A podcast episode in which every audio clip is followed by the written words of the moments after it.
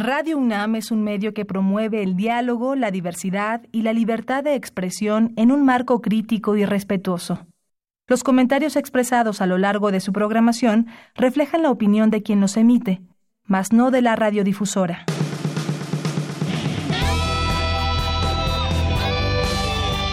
Prisma RU. Relatamos al mundo.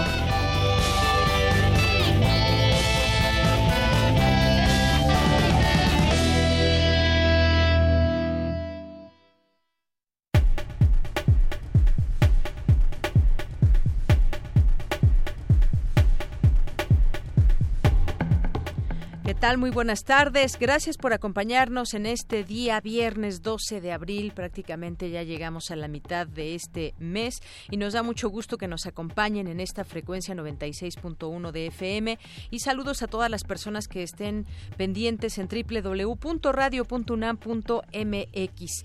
En este día viernes vamos a tener una entrevista para hablar de la reforma laboral eh, que ya fue aprobada y bueno, pues hubo ahí algunas discusiones discusiones en torno a algunos temas. Les hablaremos de esto y cuál fue, cuáles fueron quizás los temas más polémicos o cómo quedó aprobada esta reforma laboral que seguramente a muchos nos interesa. Y la figura, por ejemplo, del outsourcing, que era uno de los temas ahí pendientes en esta reforma laboral. Vamos a tener también eh, aquí en el Observatorio Ciudadano de Coyoacán una conversación con Bernardo Salas Mar, físico nuclear de la UNAM, y nos va a platicar sobre la central nuclear de Laguna Verde en Veracruz, que es una bomba de tiempo para México.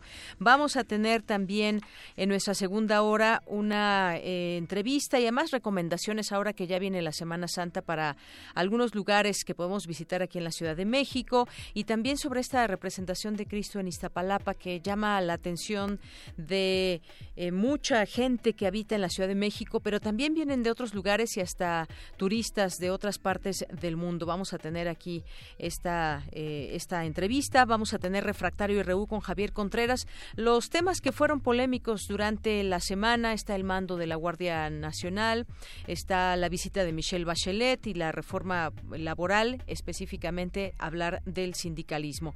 Vamos a tener Melomanía RU con Dulce Huete en este viernes, así que no se lo pierdan, tendremos información cultural, nacional, internacional y más aquí en Prisma RU. Recuerden nuestro número en cabina 5536-4339, arroba Prisma RU en Twitter y Prisma RU en Facebook.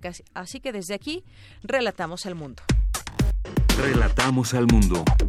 Relatamos al mundo.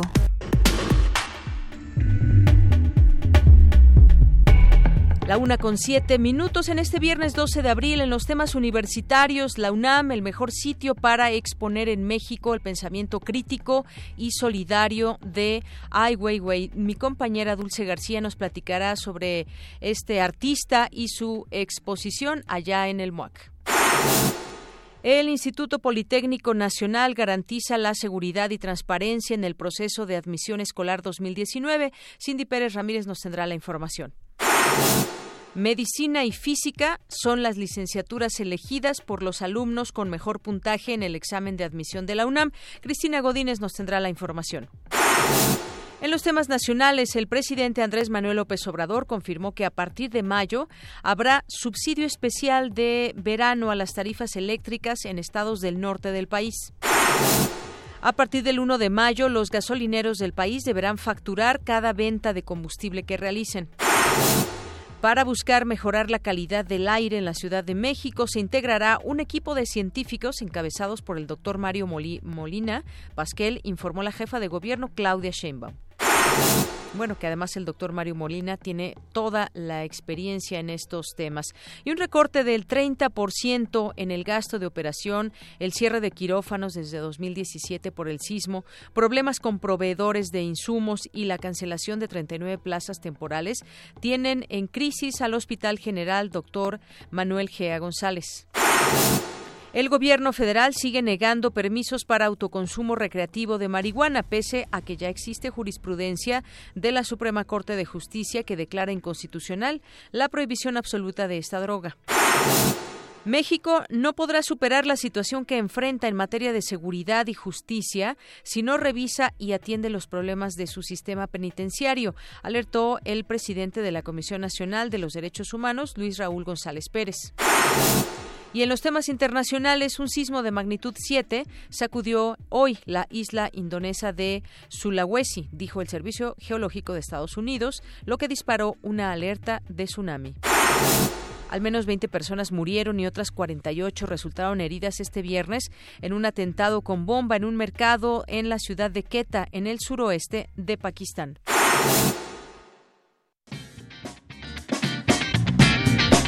Hoy en la UNAM, ¿qué hacer y a dónde ir? La compañía de danza Apoc Apoc te invita a disfrutar de la puesta en escena en Código Bolero, La Dulce Limerencia, bajo la dirección del coreógrafo Jaime Camarena. Asiste a la función hoy y mañana sábado a las 19 horas en la sala Miguel Covarrubias del Centro Cultural Universitario. La entrada general es de 80 pesos. Recuerda que del 10 al 14 de abril se lleva a cabo la Semana de Cine Canadiense, proyectando lo mejor del séptimo arte de este país norteamericano en el Cinematógrafo del Chopo y la Sala Julio Bracho del Centro Cultural Universitario. Consulta la cartelera en www.filmoteca.unam.mx.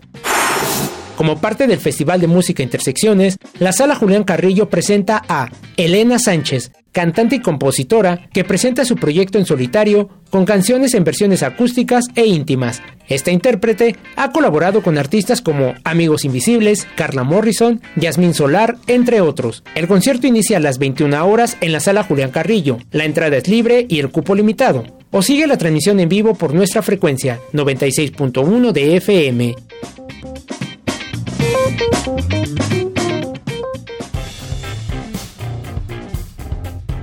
Campus RU.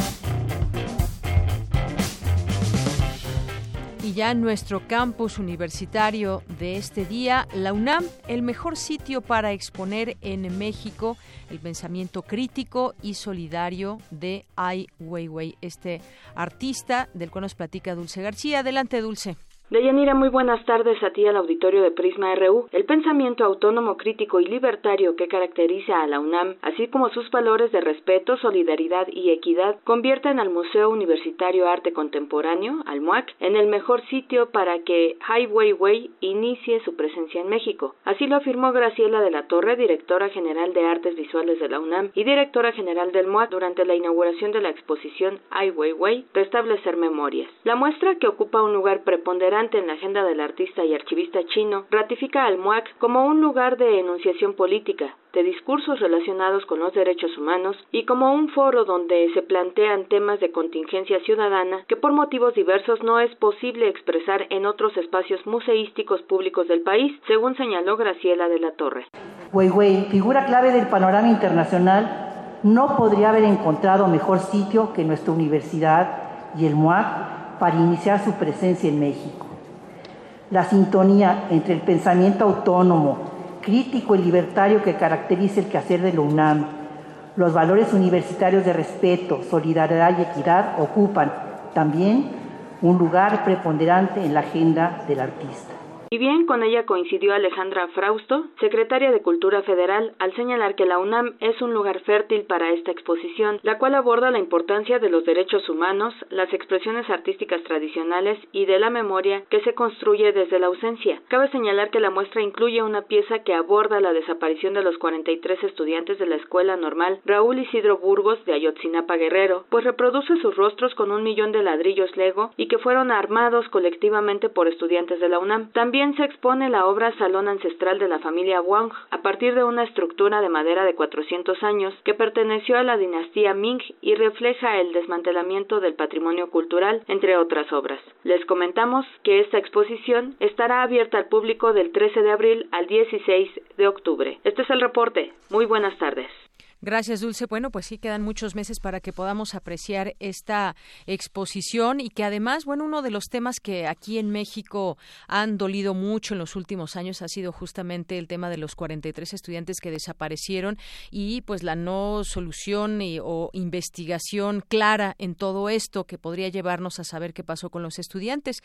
Así que Ai Weiwei, a través de esta exposición, pues nos trae a los 43 en, eh, de manera de ver su arte también y parte de lo que nos platicaba Dulce García, esto que, pues bueno, una obra inspirada en la realidad mexicana, retratos del ego, caso Ayotzinapa y además donde participaron estudiantes de la UNAM, la UNAM que ha traído a este eh, artista chino y entre otras cosas porque para quien ha criticado al gobierno chino como él por sus actos de represión y censura le ha valido, por ejemplo, en 2011 un arresto domiciliario de 81 días.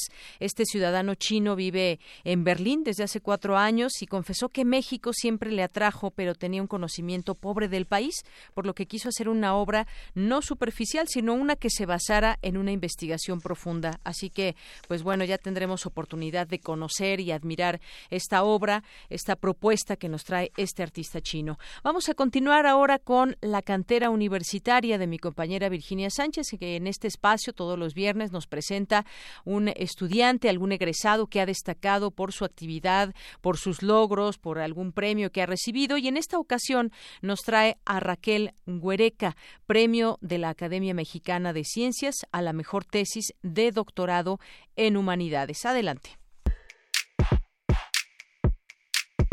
Cantera RU.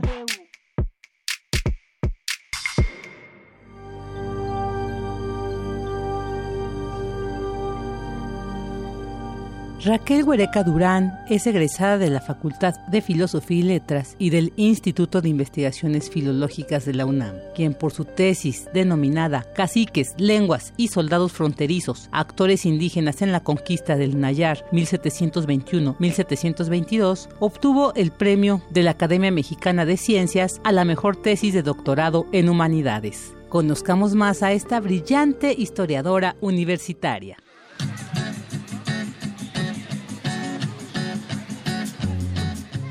Raquel Huereca Durán. Nací en 1981 en Tula, Hidalgo. Pues pasé parte de mi infancia en provincia, primero en Hidalgo y después otros años en Salamanca. Entonces siempre la infancia en provincia es pues muy rica porque puedes salir a la calle y juegas con plantas, con animales, con tierra, con lodo.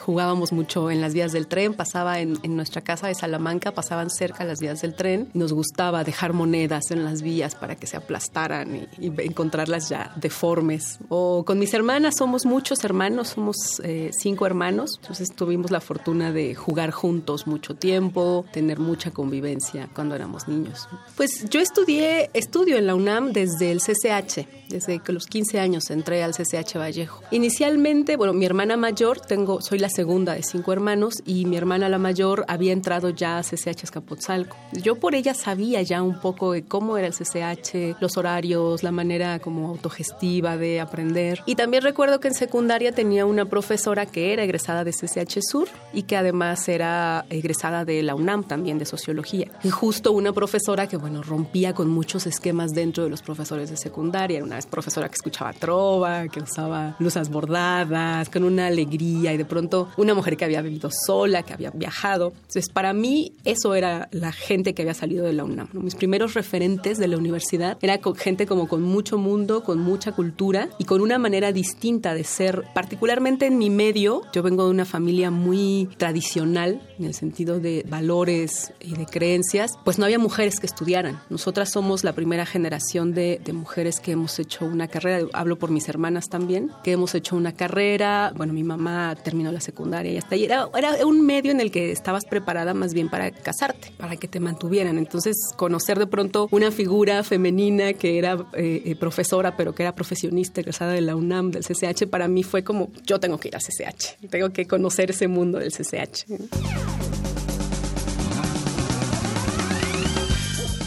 Cuando estaba en mi último semestre del CCH, tuve una profesora muy especial, la maestra Guillermina Saavedra, que ella fue fundadora de los profesores fundadores del CCH, y ella nos daba teoría de la historia en el último semestre. Y nos pidió un trabajo muy especial que era indagar sobre la historia de tu colonia o de tu familia. Yo elegí mi colonia. Y por ese trabajo llegué yo a un archivo. No sé con 17 años cómo llegué al archivo histórico de la Ciudad de México. Me atendieron muy bien, me recibieron muy bien, a pesar de que yo no era investigadora profesional, era un estudiante. Ellos me prestaron documentos del siglo XVII o XVIII y para mí eso fue lo que me dijo, me abrió el mundo, saber el, que existían lugares donde se guardaban documentos antiguos y que yo podía tener acceso a ellos. Y dije, yo quiero estudiar historia. Mi primera investigación profesional, que fue la, la tesis de la licenciatura en historia, fue sobre una rebelión indígena. Lo que sí me ha llamado la atención desde el principio es la historia colonial. Para la maestría, volví a hacer la maestría en historia, en historia de México, en, en la Facultad de Filosofía y Letras, en convenio con el Instituto de Investigaciones Históricas de la UNAM, pero ya para el doctorado quería una formación, digamos, menos tradicional o más multidisciplinaria.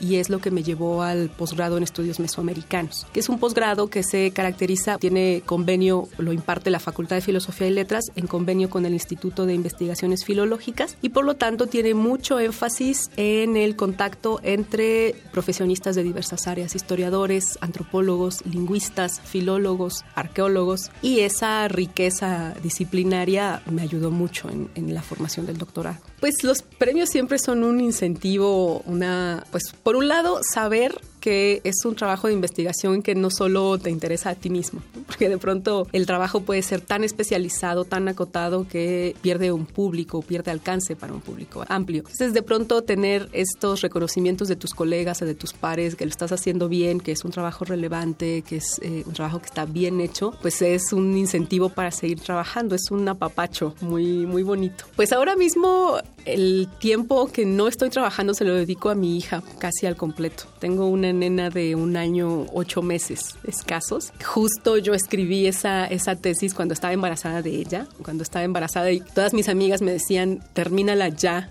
porque una vez que nazca las cosas cambian muchísimo. Tuve la fortuna de poderlo terminar. Yo recuerdo que estaba escribiendo el último capítulo de la tesis a finales de julio y yo le decía, Julia, porque se llama Julia, le decía, Julia, por favor, espérame tantito, ya voy a terminar. Y sí, yo envié mi, mi tesis, digamos, todos mis capítulos completos a mi asesor el 9 de agosto y empecé con contracciones el 10, ¿no? Entonces, todo este proceso ha sido acompañado, digamos, de finalizar el doctorado, terminar la tesis, fue acompañado por el embarazo y el nacimiento de mi hija y ahora todo mi tiempo libre está con ella.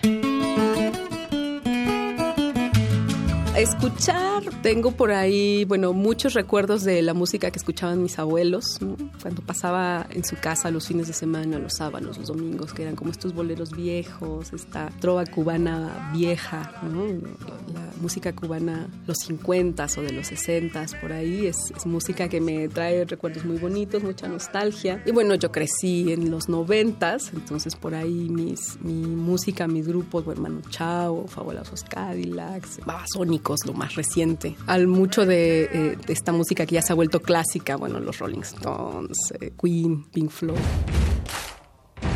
Por supuesto a mis padres. Por un lado mi papá, agradezco que en mi casa hubo siempre libros. Y agradezco mucho que mi papá leía. Jamás nos dijo lean, jamás nos dijo tienes que leer, pero yo lo veía leer. Y lo veía entretenido y lo veía absorto en la lectura. Y eso para mí fue el mejor ejemplo. Y por otro lado agradezco mucho también a mi mamá que, bueno, mi mamá es una mujer muy joven, ella a los 30 años ya tenía cinco hijos, que somos sus cinco hijos, y tuvo la capacidad y la visión para darnos mucha libertad, mucha libertad eh, bien entendida, eh, libertad de nuestras elecciones de vida, libertad para respetar qué carrera queríamos seguir, hacia dónde nos queríamos dirigir, incluso libertades que para mi propia época eran, eran muchas, ¿no? La libertad de no llegar a casa, por ejemplo, sabiendo dónde, dónde estás, avisando, cómo, con quién, por qué. Entonces, ese tipo de, de actitudes a mí me enseñaron a valorar mucho la responsabilidad. Yo agradezco a mi padre y a mi madre enormemente esas enseñanzas de vida que te marcan. A los chicos, a las chicas, sobre todo pienso en mis alumnos y alumnas. Me gusta mucho decirles que siempre lograr lo que te propones es un camino difícil. Lo importante es encontrar algo que, aunque sea difícil, aunque sea complicado, lo quieras lograr. De pronto es muy frustrante porque he visto alumnos que empiezan un trabajo, una investigación, un, un proyecto creyendo que es fácil y lo empiezan justamente porque creen que es fácil. Y la frustración viene cuando te das cuenta que no es así. Entonces, saber que aunque es complicado, aunque es difícil, es algo que te llena, que te apasiona, que te ayuda a responder preguntas propias, que te ayuda a llenar tus vacíos, quizás tus lagunas, tus necesidades. Cuando encuentras eso que aunque sea complicado, aunque sea difícil, aunque sea pesado, estás ahí y tienes esas ganas de hacerlo, agárralo y no lo sueltes. Agarra ese proyecto, ese sueño, ese, ese trabajo y, y no lo sueltes. Cuando logres esa, esa satisfacción personal. Y sobre todo que se puede y que vale la pena, sobre todo en estos tiempos que está el tener una formación académica pues está bastante denigrado socialmente, ¿no? Sabemos que en términos económicos se puede hacer dinero de otras maneras, pero si te gusta, si te gusta leer, si encuentras placer en aprender en el campo que sea, vale la pena, vale la pena el esfuerzo, vale muchísimo. Mi vida es totalmente distinta a lo que yo imaginé o a lo que podría esperarse de mi contexto del medio en el que en el que yo vengo gracias justamente a estudiar estudiar historia antropología letras ciencias políticas lo que quieras pero encuentra cuál es cuál es tu pasión y, y explora.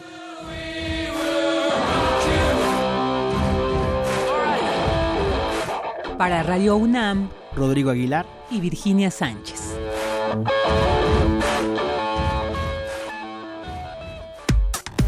Relatamos al mundo.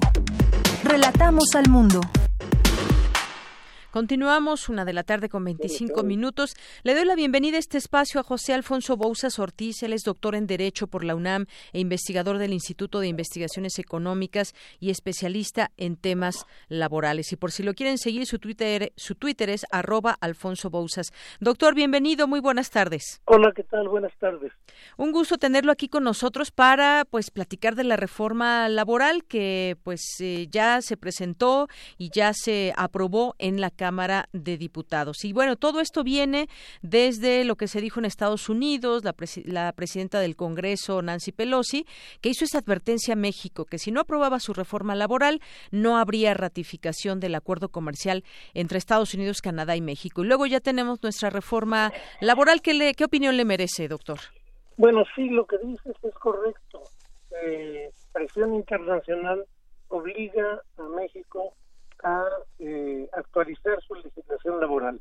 Pero también hay que recordar que estaba pendiente desde la reforma constitucional al artículo 123, que precisamente estaba en la lógica de modernizar las relaciones de trabajo, particularmente el tema de libertad sindical, de democracia sindical y auténtica contratación colectiva.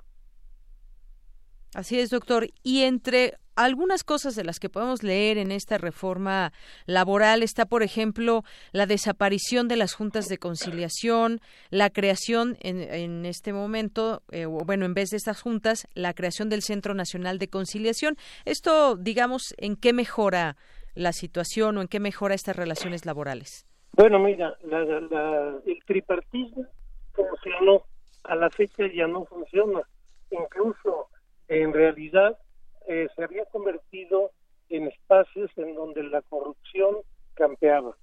Eh, ciertamente, de acuerdo con las reformas, se crea el Centro de Conciliación y Registro Laboral, un solo centro para todo el país, es decir, se va a concentrar la contratación colectiva eh, de manera federal. Esto va a permitir quitar el poder que los gobernadores e incluso la propia federación ejercían sobre las juntas, sobre la toma de nota de los sindicatos, en fin, una serie de prácticas corporativas. Se genera este, este, este centro como una instancia autónoma que rinde cuentas al Senado y en ese sentido saca las manos del Poder Ejecutivo. Yo creo que es afortunado, pero también se crean los juzgados de lo laboral, es decir, ya no van a ser las juntas las que resuelven los conflictos de trabajo, sino van a ser jueces pertenecientes al Poder Judicial, lo que bueno es, es, eh, es sano en un Estado como el nuestro, en donde la división de poderes solo estaba eh, fallando en el aspecto eh, del trabajo. Así es. Y, también se abre la puerta a modernización del procedimiento laboral con normas que nos van a garantizar el que los juicios que a la fecha duran de, dos a cuatro años puedan salir en cuestión de meses. Claro, modernización, ese es un término que seguramente pues nos gusta y quisiéramos verlo presente en todos estos temas laborales. Ahora, no puedo dejar de tocar este tema que tiene que ver con democracia laboral, democracia sindical, perdón, algo que también el presidente López Obrador ha dicho, acabar con el charrismo sindical. Este fue uno de los puntos aprobados en el en este acuerdo, en esta eh, modificación, en esta reforma, exactamente qué, cómo será ahora o cómo se a los sindicatos esa democracia sindical? Mira, en, en realidad lo que vino sucediendo a partir de la Ley Federal del Trabajo de 1931 se agudizó con la de 1970 y se consolidó con la reforma de 1980 fue eh, las direcciones sindicales eh, distantes de los trabajadores. En realidad, firmaban, todo aquel que tenía una toma de nota, un registro de, de un sindicato, firmaba contrato a las espaldas de los trabajadores, incluso aun cuando la empresa no tenía trabajadores, ya tenía un sindicato con el que negociaban. Y bueno, esos sindicatos, ese tipo de eh, expedientes corruptos, pues eh, eh, garantizaban a las empresas contratos a modo. es decir, le, arrancaban de las manos a los trabajadores sus derechos de negociación colectiva y neutralizaban sus derechos de asociación. Al momento que entraba un trabajador a trabajar, a la vez que firmaba su contrato individual, pues también firmaba su afiliación al sindicato eh, de la preferencia del empleador. Sí. Y bueno, pues había de dos, o lo hacía o no tenía el trabajo. Eso, insisto, era arrebatar un derecho que es de los trabajadores, el derecho de formar su representación colectiva, su sindicato, y lo ponía en manos de un dirigente que incluso era dirigente de múltiples ramas, sectores, empresas, es decir, era un eh, profesional, por llamarlo de alguna manera, de la dirección sindical. Así es, eh, doctor. Y hay otro tema más que me gustaría que tocáramos, que es el outsourcing. Eh, pues los diputados de oposición criticaron que la reforma laboral no toca el tema de la subcontratación laboral, conocido como outsourcing, debido a la premura de su aprobación, pero es algo que quizás pues se debe de discutir. ¿Cómo ve? Bueno, sí, hay que entrarle al outsourcing y hay que entrarle a otros temas, como por ejemplo los trabajadores al servicio del Estado, que también eh, padecen tanto la, sub, la tercerización, es el nombre correcto en español, eh, como las prácticas corporativas en general.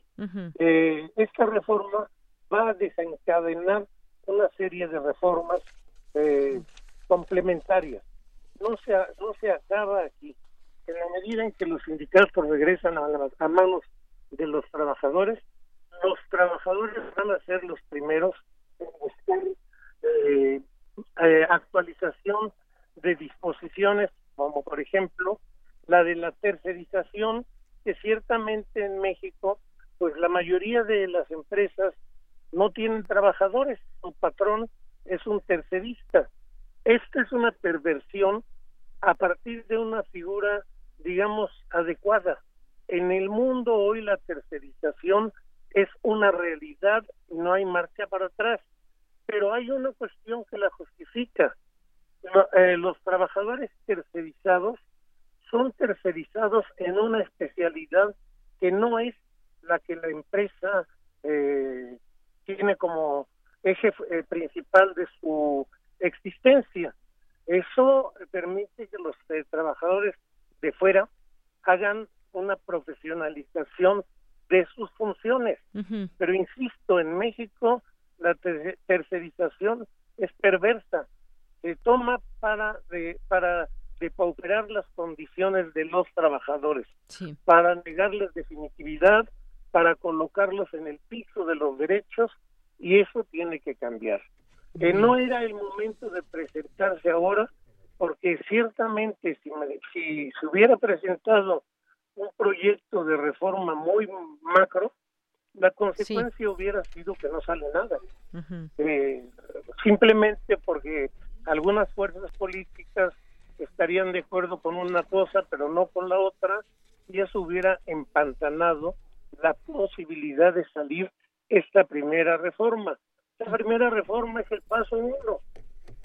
Muy bien. Bueno, pues eh, se seguirán eh, discutiendo algunos de los temas que se incluyan. Esta es una primera aprobación ahí en la Cámara de Diputados. Y bueno, ojalá que en otro momento podamos seguir platicando sobre esto, porque seguramente hay muchas preguntas todavía de parte de las personas que están actualmente eh, trabajando y que pues a veces no están en, con un, digamos, un contrato formal. Y esto, pues quizás uno entendería que una reforma laboral se hace para mejorar todas estas eh, posibilidades. Pero lo seguiremos platicando, doctor. Por lo pronto, muchas gracias.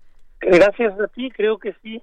Eh, te insisto, es la primera reforma y yo creo que vamos a, vivir unos años álgidos. Va a haber huelgas, va a haber movilizaciones, pero también va a haber proceso de integración al proyecto empresarial por parte de los trabajadores que ahora sí van a tener la posibilidad de decir qué se hace, cómo se hace, quién lo hace, por qué se hace y lo más importante, cómo se dividen las ganancias. Así es. Bueno, pues doctor, muchas gracias. A ti, estoy a tus órdenes. Muy buenas tardes. Fue el doctor José Alfonso Bouzas Ortiz, doctor en Derecho por la UNAM e investigador del Instituto de Investigaciones Económicas y especialista en temas laborales. Queremos escuchar tu voz. Nuestro teléfono en cabina es 55 36 43 39. Porque tu opinión es importante, síguenos en nuestras redes sociales, en Facebook como Prisma RU y en Twitter como arroba PrismaRU.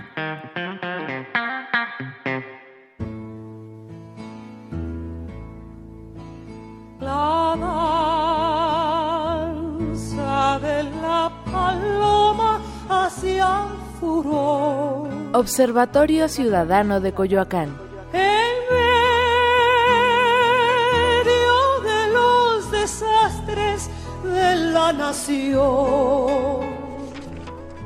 Bien, pues ya estamos en este espacio del Observatorio Ciudadano de Coyoacán y como todos los viernes me acompaña el periodista Guillermo Zamora. ¿Qué tal, Guillermo? Muy buenas tardes. Bien, eh, Deyanira, muchas gracias a nombre del Observatorio Ciudadano de Coyoacán.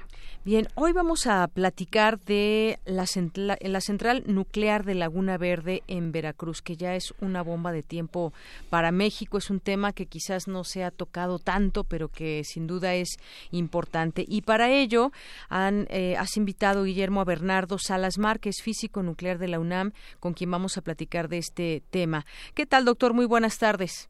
Ah, ¿qué tal? Hola, buenas tardes. Aquí estamos a las órdenes. Bien, pues platicarnos que nos ponga a ver en contexto sobre este tema de la central nuclear de Laguna Verde, porque, pues bueno, hay muchas cosas que pueden decirse, pero ¿cuál, digamos, puede ser actualmente eh, la situación en la que se encuentra y qué es, hacia dónde va con este gobierno? Mire, este, hay varios documentos oficiales este, emitidos precisamente por la Comisión Nacional de Seguridad Nuclear y Salvaguardias, que son inspecciones radiológicas, ¿sí? Donde dan cuenta de que hubo cinco trabajadores contaminados debido a los malos las malas planeaciones que se hacen ahí y esas personas ingirieron el material radiactivo. O sea este se fue por las vías respiratorias y por la vía gastrointestinal. Solamente identificaron dos eh, emisores gamma sí y faltó que les hicieran este análisis de la radiación alfa y esa es la que cuando se incorpora y llega a los pulmones es la que logra causar cáncer. Entonces, esto, sí, este, ya fue publicado en, en la revista Proceso hace como dos números, y entonces es muy preocupante esto. Con anterioridad también se hizo otra inspección radiológica donde salió que cinco operadores del reactor habían conseguido los exámenes para poder obtener un ascenso en su trabajo, pues querían ser supervisores de operadores del reactor. Entonces, eh, si un operador este, está logrando eh, estas categorías, eh, pues es absurdo que, puede, que esté operando unos reactores nucleares que, que son muy, muy delicados, o sea, son muy peligrosos. Es como si un aviador, ¿sí? este, eh, consigue los diplomas y se pone a, a, volar aviones, pues todos estos aviones estarían cayendo. Entonces, es muy preocupante, ¿sí? Esta situación. Lo otro es de que hay una auditoría que se le practica a la Central Laguna Verde, que es la Asociación Mundial de Operadores Nucleares. Ellos son vienen como 18 expertos nucleares de diferentes países de, los que operan reactores y dictaminaron ¿sí? que la planta se le dio una calificación de cuatro y le dieron esta calificación porque eh, le dijeron te íbamos a dar cinco pero te damos 90 días para que corrijas todo esto sí entonces eh, es una planta se le da esa calificación cuando merece ser cerrada por insegura entonces Laguna Verde está en esta situación eh, mi sugerencia es de que este informe de Guano se tome como base, ¿sí? porque fue hecho por expertos, ¿sí? Y, y, en base a eso atacar los problemas que tiene Laguna Verde para llevarla a un grado de seguridad. El problema es que no se atienden estas recomendaciones y por eso Laguna Verde, ¿sí? desde el último informe guano que se les filtró por allá por el 99, la catalogaron como la planta más insegura del mundo occidental.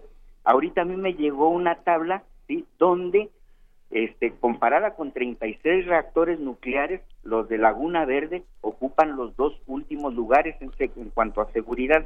Por lo tanto, es, este, es importante que esa información le llegue de manera veraz al, al licenciado Andrés Manuel López Obrador para que se hagan las cosas correctamente. Esa es la, la información de lo que actualmente este, les podría comentar, porque podríamos seguir platicando de los desechos radiactivos que tienen 28 años sin que, han, sin que hayan sido tratados, ¿sí? Este, los mismos documentos de, de la Comisión Nacional de Seguridad Nuclear y Salvaguardia los amonestan eh, severamente y les dicen que han incurrido en violaciones al reglamento y que se hacen acreedores a la cancelación de las licencias de operación. Desafortunadamente nomás queda en, en, ¿cómo se llama?, en una amenaza que nunca la, la, cumplen y por lo tanto la seguridad de la población es la que está en juego, ¿sí? O sea, eso es bastante grave, ¿sí?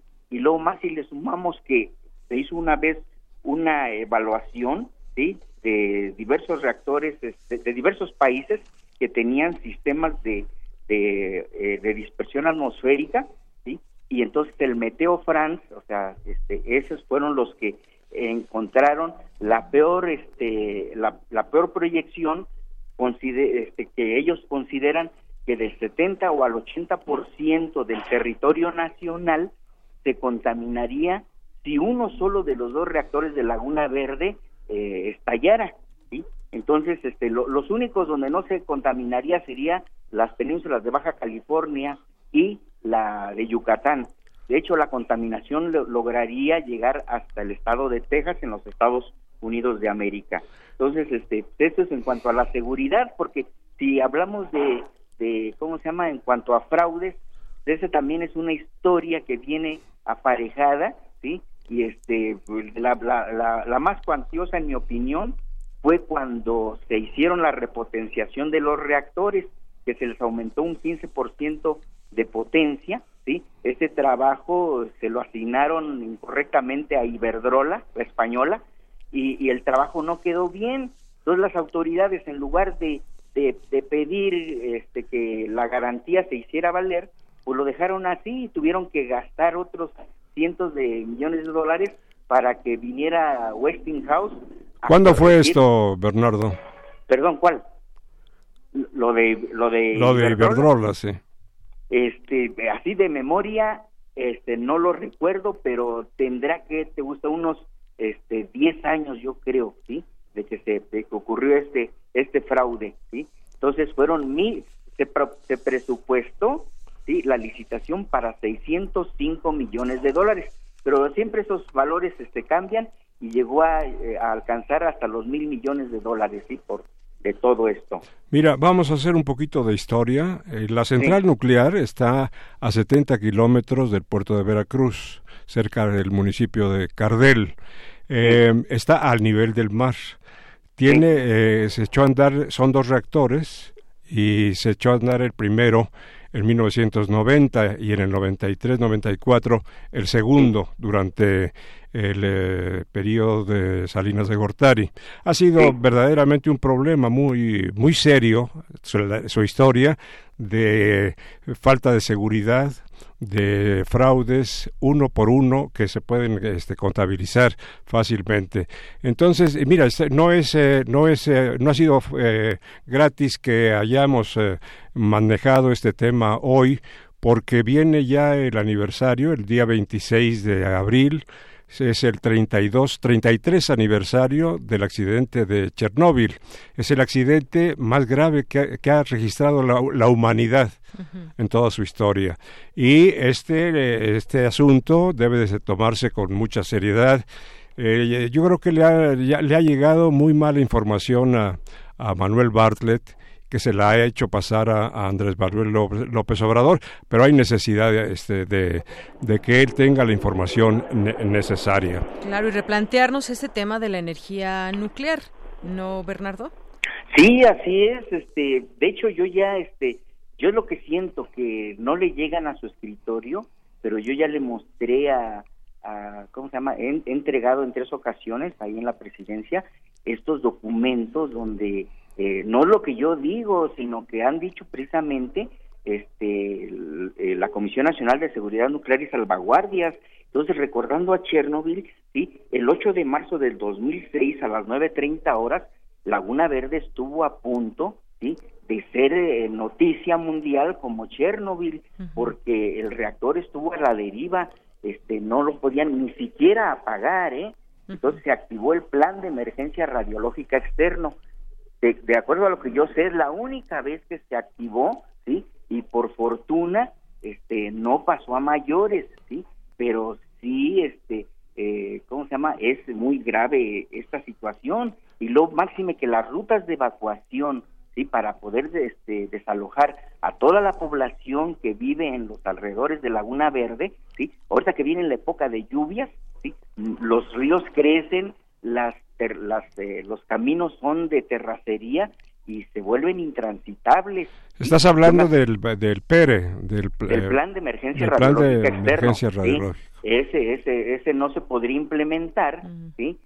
Entonces luego todavía, todavía que le, le, agregan que este opera ahí a menos de dos kilómetros la mina Caballo Blanco, ¿sí? Esta mina, el, el exgobernador Javier Duarte, de Javier Duarte, él la suspendió, pero viene el siguiente y viene y la, la, la reaviva, ¿sí? Y luego hacen ahí en, en, la, en La Mancha, que se llama un lugar también cercano, y, y, y autorizan la construcción de un complejo residencial, ¿sí? Que lo que va, lo que viene a acarrear es de que sacar toda esa gente en caso de una contingencia nuclear lo hace más complicado, ¿sí? Sería Yo una catástrofe, sí de una catástrofe, sí. Este, yo este, he, propuesto varias cosas y les digo, miren, para ver, los invito, yo pago el, el diésel y vámonos en un autobús urbano a recorrer esas rutas de evacuación.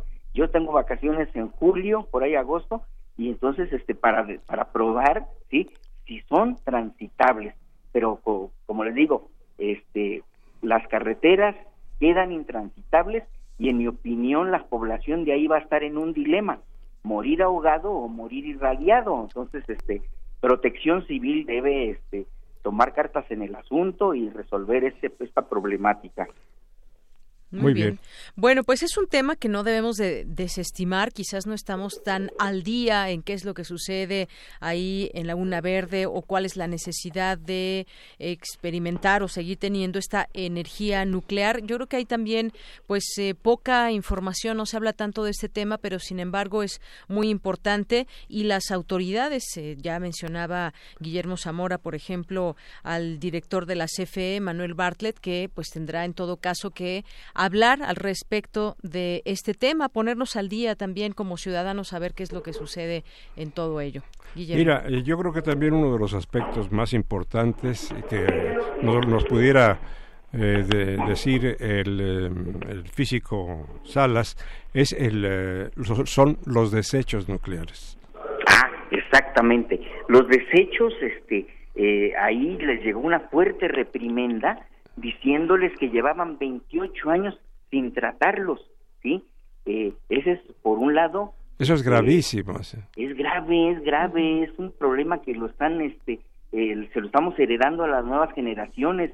Luego lo otro es que pretenden bajar los ensambles de combustible y ponerlos ahí, en, un, en un almacén a cielo abierto ahí abajo y este este contiene plutonio 239 el plutonio 239 es la materia prima para construir bombas atómicas. Entonces, este, Laguna Verde, o sea, es, extensa el área de Laguna Verde. Y, cualquier grupo terrorista podría romper esa tela de gallinero ¿sí? y meterse y llevarse este material radiactivo. Extensa el área y extenso también el peligro en que, en que se podría encontrar si no se da un buen uso a todo esto. Es un tema del que debemos seguir hablando, Bernardo, en otro momento, porque creo que hay muchas cosas también, muchas preguntas alrededor. Si te parece bien, en otro momento podemos seguir platicando de esto. Claro, con todo gusto. Aquí estamos a la orden. Gracias, Bernardo. Y sí, ojalá y se tomen cartas en el asunto. Claro que sí. Muchas gracias, Bernardo. Sí, que tenga buen día. Igualmente, hasta luego. Bueno, pues Bernardo Salas Mares, físico nuclear de la UNAM, y pues en otro momento ojalá podamos platicar de ese tema, Guillermo. Muchas gracias. Muchas gracias a ti. Continuamos. Porque tu opinión es importante, síguenos en nuestras redes sociales, en Facebook como Prisma RU y en Twitter como arroba PrismaRU.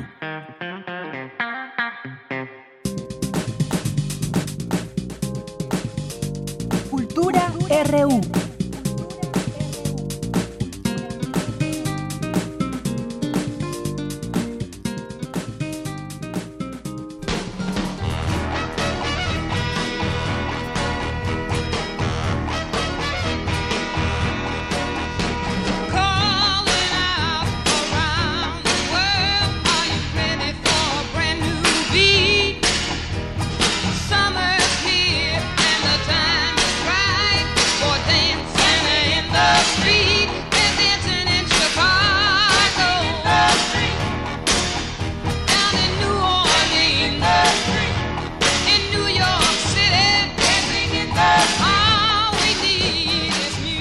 Viernes y me da mucho gusto saludarlos. Gracias por acompañarnos en este programa. Momento de entrar a la sección cultural de hoy y lo hacemos al ritmo de Dancing in the Street.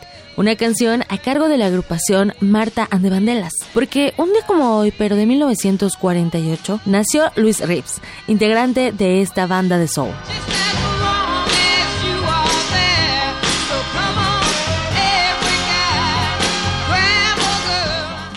También tenemos información cinematográfica. Me da mucho gusto saludar a Sebastián Del Amo, director de El complot mongol, un filme que llega a las salas de cine el próximo 18 de abril. Sebastián, gracias por tomar la llamada. Platícanos más de esta cinta. Pues mira, el complot mongol está basado en la novela homónima de Rafael Bernal. Es una historia de espionaje en plena Guerra Fría en el barrio chino de la Ciudad de México. La anécdota justo es 1963, después de el conflicto de los misiles de Cuba, eh, la Unión Soviética capta el rumor de que China comunista pretende asesinar al presidente de los Estados Unidos en su visita a México. Un alto político mexicano le encarga la investigación a Filiberto García, que es un policía judicial más con alma de matón que de detective, para eh, verificar la veracidad de ese rumor, trabajando con un agente del FBI y otro de la KGB en el barrio chino de la calle Dolores. Y a partir de ahí, pues se detona toda una intriga muy entretenida, en la cual, este, pues hay un gran elenco de actores, la verdad es también uno de altos valores de producción y técnicos, lo que creo que hacen una película muy entretenida, que puede ser para la gente desde que va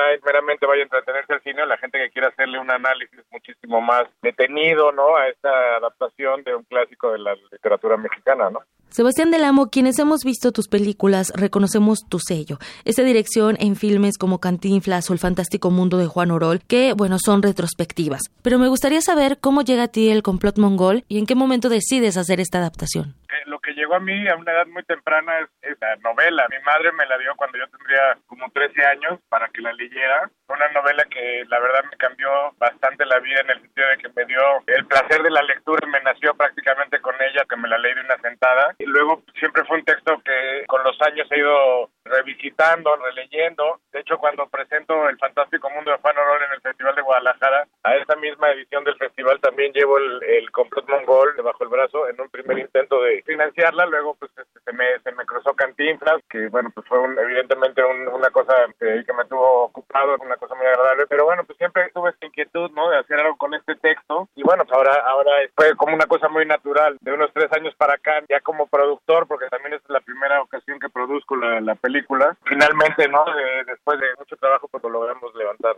Esta cinta ha sido bien recibida en festivales de cine, por mencionar algunos, Morelia y Guadalajara. ¿Podrías hablarnos más acerca del arte, la estética? Eh, vamos a ver un filme que retoma tintes orientales, cómics y también novela gráfica. Sí, efectivamente, todo el trabajo que se hizo, o sea, evidentemente toda esta literatura de, de espías está muy influenciada en toda la literatura pulp de la posguerra, mucho tiene que ver también la estética del cómic. Entonces, bueno, pues nosotros lo que decidimos hacer fue un poco tomar la, la, paleta de color típica del barrio chino, que son rojos y verdes, asignarle un color a cada uno de los personajes y a partir de ahí ir jugando como si fuera como un cubo de Rubik, ¿no? En el sentido de que, digamos, si la escenografía estaba en verde, el vestuario de la chica estaba en rojo y los pequeños detalles de luz en amarillo, ¿no? De pronto si el vestuario estaba en amarillo, la ambientación en rojo y la luz en verde, como un poco jugando, evidentemente nos da una cuestión muy, muy llamativa. Y luego, bueno, digamos, también en la adaptación, una de las cosas que yo siempre quise resaltar, pues es, digamos, el espíritu tragicómico que tiene el personaje. Es una novela, El complot mongol, y cuando la lees,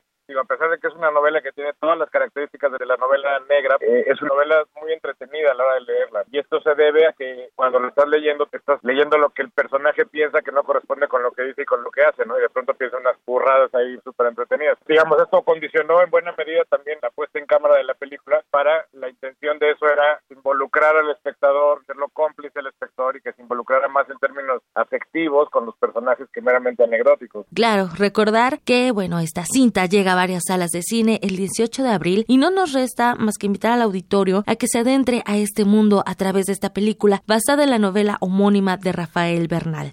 Sebastián del Amo, muchas gracias por tomar la llamada. Muchas gracias a ti y gracias por este espacio y los espero a partir del 18 de abril en su cine favorito. No se pierdan el complot mongol, es una apuesta muy interesante para el cine mexicano. Gracias por tomar la llamada, Sebastián del Amo. Hasta luego.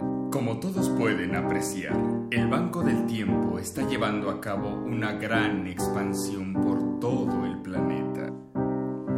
No ha sido una tarea fácil seguir robándole el tiempo. Pasando a otros temas, también vamos a enlazarnos ahora con Leonardo Beltrán. Él es coreógrafo, bailarín y codirector de la compañía Danza Visual. Leonardo, bienvenido a este espacio. Oye, desde el caparazón de la tortuga presenta sus últimas funciones. Cuéntanos más. Hola Tamara, muchas gracias por tu llamada y por recibirnos en tu programa una vez más en tu espacio. Pues estamos muy contentos de invitar a todo tu auditorio a la obra infantil, que más que infantil es un espectáculo familiar para todos, llamado Desde el caparazón de la tortuga, obra inspirada en el clásico eh, literario Momo de Mijail Ende y conjuga ballet, danza contemporánea, teatro, artes circenses, ópera, la música es en vivo, artes visuales. Todo con el objetivo de trascender y acercar a los niños a las artes escénicas, a la cultura, a través de un lenguaje lúdico y corporal que nos cuenta la historia de Momo. Momo es una pequeña capaz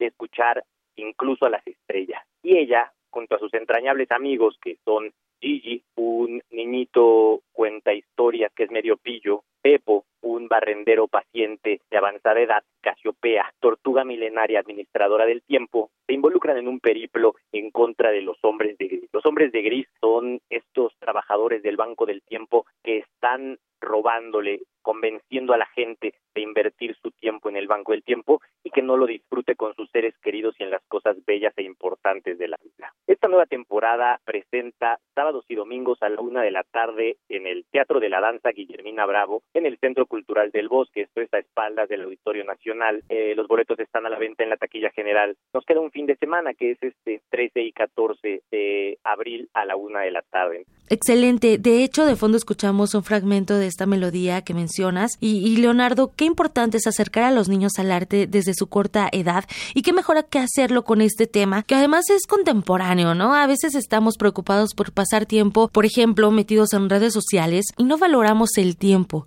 como si fuera eterno, vaya, no es tangible, pero tampoco regresa. Exactamente, Tamara, pues justamente la obra busca exhortar a la reflexión en torno al uso del tiempo, cómo lo utilizamos, porque como bien comentas, es un recurso es el recurso más preciado, invaluable, y es además al que menos eh, importancia le damos porque justamente lo consideramos como perenne, lo consideramos tan continuo que no nos damos cuenta de su paso y de repente ya, ya ha transcurrido. Y pues sí, como bien mencionas, acercar a los niños y a toda la familia a espacios de diálogo intrafamiliar en torno al arte, a actividades artísticas y culturales, siempre va a ser importante porque de lo que se enamora uno de niño, de joven, se enamora para toda la vida. Entonces, una persona que se acerca a las artes escénicas o a actividades artísticas y culturales de esta índole desde temprana edad va a ser un asiduo durante toda su vida y los espacios culturales como agentes de diálogo y de transformación social son siempre muy bienvenidos y son requeridos en este momento ¿no? de, de cambio y de coyuntura en esta posmodernidad en la que nos encontramos. Sin duda, Leonardo, invitamos al auditorio a que se acerque a esta apuesta desde el caparazón de la tortuga con música original, actuaciones, danza, 13 y 14 de abril a la una de la tarde en el Teatro de la Danza Guillermina Bravo en el Centro Cultural del Bosque atrás de Auditorio Nacional para referencia. Gracias, Leonardo Beltrán, codirector de Danza Visual, por tomar la llamada.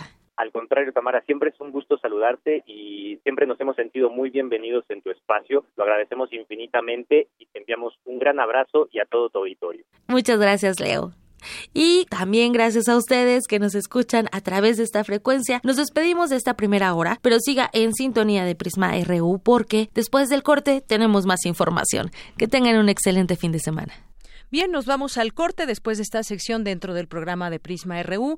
Ya casi es las dos de la tarde con un minuto y en un momento les mandamos saludos también a todas las personas que estén por ahí con nosotros. Recuerden nuestro número en cabina y además muy atenta Natalia Pascual contestando sus llamadas 5536 4339 arroba Prisma RU. Aquí estamos recibiendo en vivo sus mensajes y Prisma RU en Facebook. Continuamos.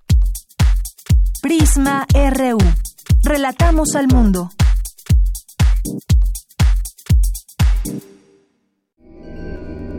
El mundo es un peligro. Entre la guerra, el fanatismo, la intolerancia y el exilio, el mayor de sus peligros es ser mujer.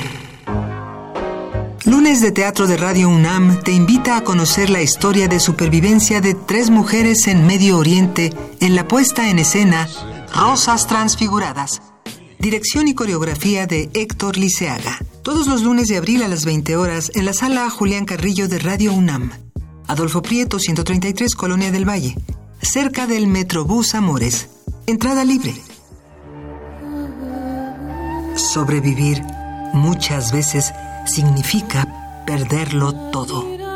Radio UNAM. Experiencia sonora.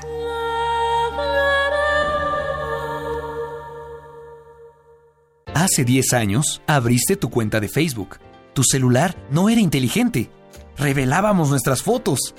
Comenzaste a escuchar descargacultura.unam. Soy Teddy López Mills. Soy Mempo Giardinelli. Soy Luisa Valenzuela. Soy Oscar de la Borbolla. Soy Wendy Guerra. Soy Fabricio Mejía Madrid y estamos celebrando los 10 años de descargacultura.unam. Cumplimos 10 años y queremos festejarlo contigo.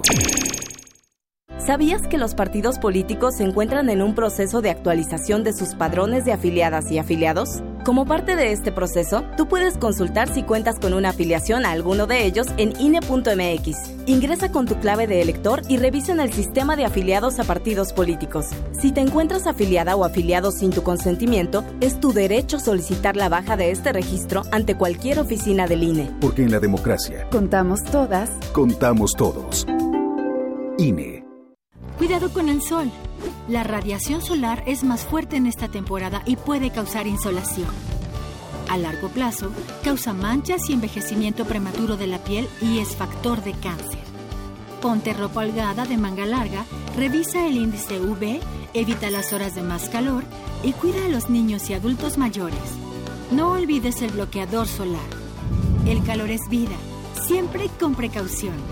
Sistema Nacional de Protección Civil.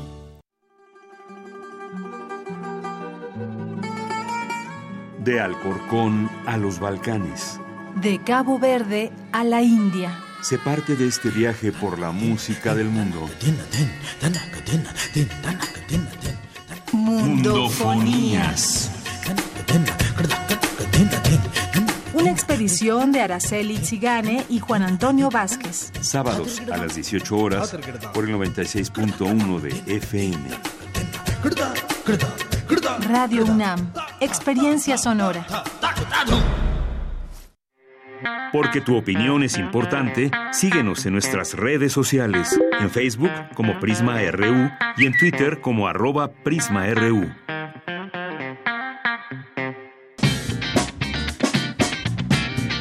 Mañana en la UNAM, ¿qué hacer y a dónde ir?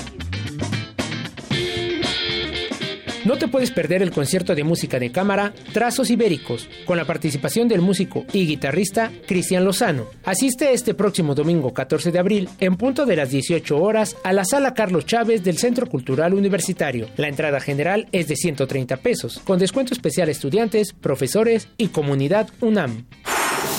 El Teatro Santa Catarina te invita a disfrutar de la puesta en escena Idiotas contemplando la nieve, del dramaturgo mexicano Alejandro Ricaño. Esta es una de las obras ganadoras de la edición número 26 del Festival Internacional de Teatro Universitario 2019, en la categoría Montajes de egresados. Asiste a la función hoy y mañana sábado en punto de las 19 horas en el Teatro Santa Catarina. La entrada es libre y el cupo limitado. Si lo prefieres, asiste al concierto de Los 24 Caprichos de Paganini, con la ejecución del músico Roberto Peña al violín. La cita es este domingo 14 de abril en punto de las 12 del día en la sala Carlos Chávez del Centro Cultural Universitario. La entrada general es de 130 pesos con descuento especial a estudiantes y maestros, así como egresados y trabajadores de la UNAM. Para Prisma RU, Daniel Olivares. Continuamos dos de la tarde con cinco minutos. Ya estamos en esta segunda hora de Prisma RU con el gusto de siempre de estar con ustedes al frente de estos micrófonos, que nos estén escuchando, que nos hagan llegar sus mensajes, opiniones, preguntas, de todo un poco. Muchas gracias a todos ustedes que están ahí pendientes eh, del programa y de la información que tenemos preparada para ustedes en este día. Bueno, mandar saludos a César Soto que nos dice implementar juzgados laborales, cambio de paradigma y metodologías. La labor seria avalo.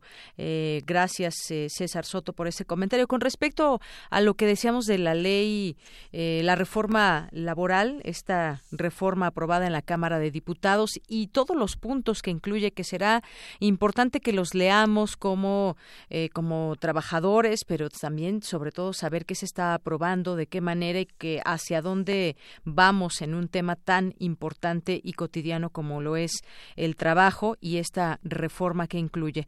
Bien, también mandamos saludos a Enriquiño Chiva, Andrew Morales, Andrew Morales, a todo el equipo de UNAM Global también, siempre muchos saludos a todos ustedes, a todo ese gran equipo, a la doctora María Cristina Rosas que escribió acerca de Dumbo, ¿ya la vieron esta película? Eh, dice un extraordinario ejemplo del buen doblaje que se hace en México. Ahí si lo quieren leer, ahorita también lo, lo pueden ver en nuestras redes sociales. Eh, Javier Contreras en un momento estará aquí con nosotros comentando los temas más relevantes de la semana. Edwin Abel, el Zarco también.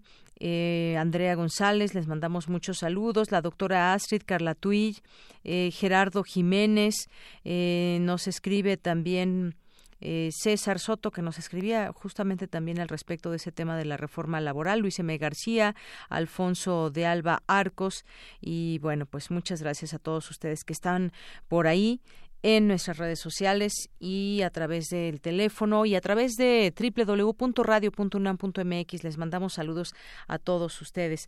Vamos a continuar con la información aquí en Prisma RU. Serán médicos y físicos los jóvenes que lograron mejor puntaje en examen de admisión a la licenciatura. Mi compañera Cristina Godínez nos tiene información al respecto. Adelante, Cristina. ¿Qué tal, Deyanira? Un saludo para ti y para el auditorio de Prisma RU. Estos cuatro estudiantes de 120 reactivos obtuvieron 118 y 117 aciertos, que fueron los mejores puntajes. Se trata de Paloma Allende Vargas, quien estudiará la carrera de medicina. Fue algo más personal por lo que quise estudiar medicina, porque yo ya estuve en el aspecto de paciente de chiquita, entonces dije, ¿qué cosas puedo mejorar, no? ¿Qué es lo que yo espero ahora de un doctor? Y aparte de que el cuerpo humano es maravilloso y tiene millones de enigmas y en un proceso tan simple como mover mi brazo pasan 20 mil cosas. Entonces se me hace muy interesante y me llama muchísimo la atención. En tanto, Brenda Villaseñor Feijas, quien vive en Querétaro, estudiará física en Ciudad Universitaria. Siempre ha sido mi sueño estudiar física y consideré que la UNAM es la mejor universidad en México y más para mi carrera. Para entrar a cualquier universidad, no nada más a esta gran casa de estudios es la convicción de la persona, la determinación, que sea una persona organizada, que intente estudiar todos los días, pregunte si tiene dudas acerca de los temas que no conozca, que no sienta que sabe todo, porque muchas veces creemos que lo sabemos y eso nos genera varios errores. Otro alumno es José Agustín Gutiérrez Iglesias, quien ya estaba en la Facultad de Odontología, pero presentó el examen para la licenciatura en Medicina. De hecho, yo vengo de la Facultad de Odontología aquí en CEU. Entré por pase reglamentado. Tristemente, no era la carrera que yo quería, pero de todos modos es una carrera muy hermosa, pero decidí no darme por vencido y hacer el examen. Yo desde chiquito sí quería medicina, pero en la secundaria ahí estaba entre gastronomía también Luego en la preparatoria dije, no, pues cinematografía. O sea que estaba a veces cambiando en diferentes carreras y al final lo que decidió fue que de verdad las materias que tienen que ver con medicina se me dan muy bien. Además de que todo el ámbito de la medicina es muy amplio. Hay diferentes ramas, hay diferentes especialidades, hay diferentes formas de trabajar clínico, quirúrgico, investigación. Es una carrera muy amplia que me llama mucho la atención. Por último, tenemos al tamaulipeco José Luis Lugo Castillo, quien estudiará física. Hasta yo pensé que estaba mal calificado el examen, de hecho, porque yo no me esperaba tan buena puntuación, la verdad. Fue una gran sorpresa, obviamente estoy súper feliz y, claro que me puso súper contento quedar aceptado y quedar aceptado de esa manera. Fue grandioso. Desde que yo decidí estudiar física, yo sabía que yo nada más tenía una sola opción, tenía la UNAM, porque nadie puede negar que es prácticamente la universidad más importante del país y no solo para la carrera de física, es de las más importantes y por el nivel, por las oportunidades que hay de investigación, maestros, etcétera, etcétera yo ya sabía que yo quería irme a la. Desde hace mucho, no es, no es reciente esa decisión. De Yanira, ellos forman parte de los 14.000 estudiantes de nuevo ingreso en la UNAM que iniciarán actividades próximamente en agosto. Ese es mi reporte. Muy buenas tardes. Gracias, Cristina, y buenas tardes. Gracias por esta información. Seguro estos jóvenes tendrán un futuro promisorio y pues siempre es bueno escucharlos y pues ver, escuchar hacia dónde quieren encaminar sus pasos desde nuestra universidad. Continuamos ahora con Cindy Pérez Ramírez. Garantiza al Instituto Politécnico Nacional seguridad y transparencia en el proceso de admisión escolar 2019. Adelante, Cindy. ¿Qué tal, Yanira? Muy buenas tardes. Mediante una aplicación informática se blindará el registro para evitar la usurpación de identidad durante el trámite para los aspirantes a nivel superior al Instituto Politécnico Nacional. El proceso lo lleva a cabo la Dirección de Administración Escolar y concluye el próximo 15 de abril para la zona metropolitana de la Ciudad de México. La aplicación, que funciona a través de los sistemas informáticos de la institución, facilitó la toma de fotografía y firma del aspirante, quien con este procedimiento adquiere su ficha con folio para el examen, en la cual se especifica sede, fecha, hora, edificio, salón y banca. La aplicación informática cuenta con distintas medidas de seguridad, entre las que destaca el resguardo de la información, opera en una red completamente local sin salida a Internet. Únicamente el personal de la Dirección de Administración Escolar del Instituto Politécnico Nacional tiene acceso al usuario y contraseña para consultar información. Marisela Cabrera Rojas, directora de Administración Escolar, informó que el Politécnico ofrece estudios de nivel superior con 57 programas académicos en las modalidades de educación presencial, a distancia y mixta. En el Instituto Politécnico Nacional ya estamos listos para la fiesta del proceso de admisión, misma que se llevará a cabo los días 25 y 26 de mayo mediante el examen de admisión para las modalidades no escolarizada y escolarizada del nivel medio superior o superior. Les pedimos a todos nuestros aspirantes que no se dejen sorprender, que no caigan en ninguna publicación que se realice a través de redes sociales y que confíen o que bien nos informen a través de nuestras redes oficiales, las redes oficiales del instituto, eh, deseo informar que hemos trabajado muchísimo en este proceso con la finalidad de que ustedes sepan que es un proceso transparente y que cuenta con todo el blindaje requerido para que desde el momento que ustedes realizan su registro o preregistro hasta el momento de su asignación. La funcionaria también aclaró de Yanira que la única vía para ingresar al Instituto Politécnico Nacional es a través del examen de admisión con el puntaje requerido y con base en la oferta disponible en cada unidad y programa académico emitido en la convocatoria. De igual forma, exhortó a los jóvenes a estar atentos a las redes sociales institucionales y acudir directamente a la dirección ante cualquier duda para no dejarse sorprender por personas con intereses ajenos al instituto. Esta es la información de Yanira. Muy buenas tardes. Gracias, Cindy. Buenas tardes. Internacional RU.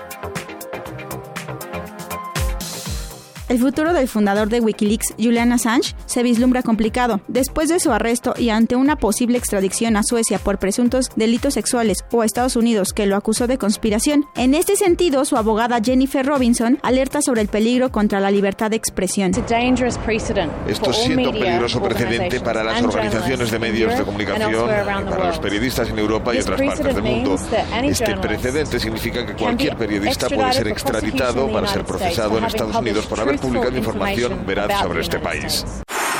La Oficina de Naciones Unidas para los Derechos Humanos pidió hoy a las autoridades de Sudán que cooperen con la Corte Penal Internacional que reclama al expresidente sudanés Omar al-Bashir, depuesto ayer jueves, por los crímenes de guerra y contra la humanidad. Habla la portavoz de la Oficina de la ONU, Rabina Shamdasani. Nuestra posición sobre esto es muy clara. Alentamos a las autoridades de Sudán a cooperar plenamente con el Tribunal Penal Internacional. En 2005 hubo una resolución del Consejo de Seguridad en la que se pedía al gobierno de Sudán que cooperara plenamente y proporcionara la asistencia necesaria al tribunal y alentaba a todas las autoridades sudanesas a cumplir con sus obligaciones al respecto. Y sí, continuaremos alentando al gobierno de Sudán a cooperar plenamente con el TPI.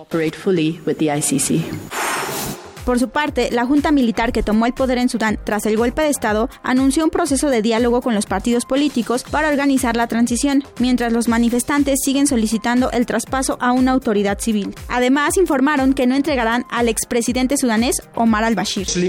Con respecto a la extradición del presidente Omar al-Bashir, nosotros como militares no entregaremos al presidente a los extranjeros. Va en contra de nuestros valores y principios. Alguien que venga después de nosotros podrá hacerlo, pero no nosotros. Esos son los valores y la moral de los sudaneses. Lo procesaremos, pero no lo entregaremos.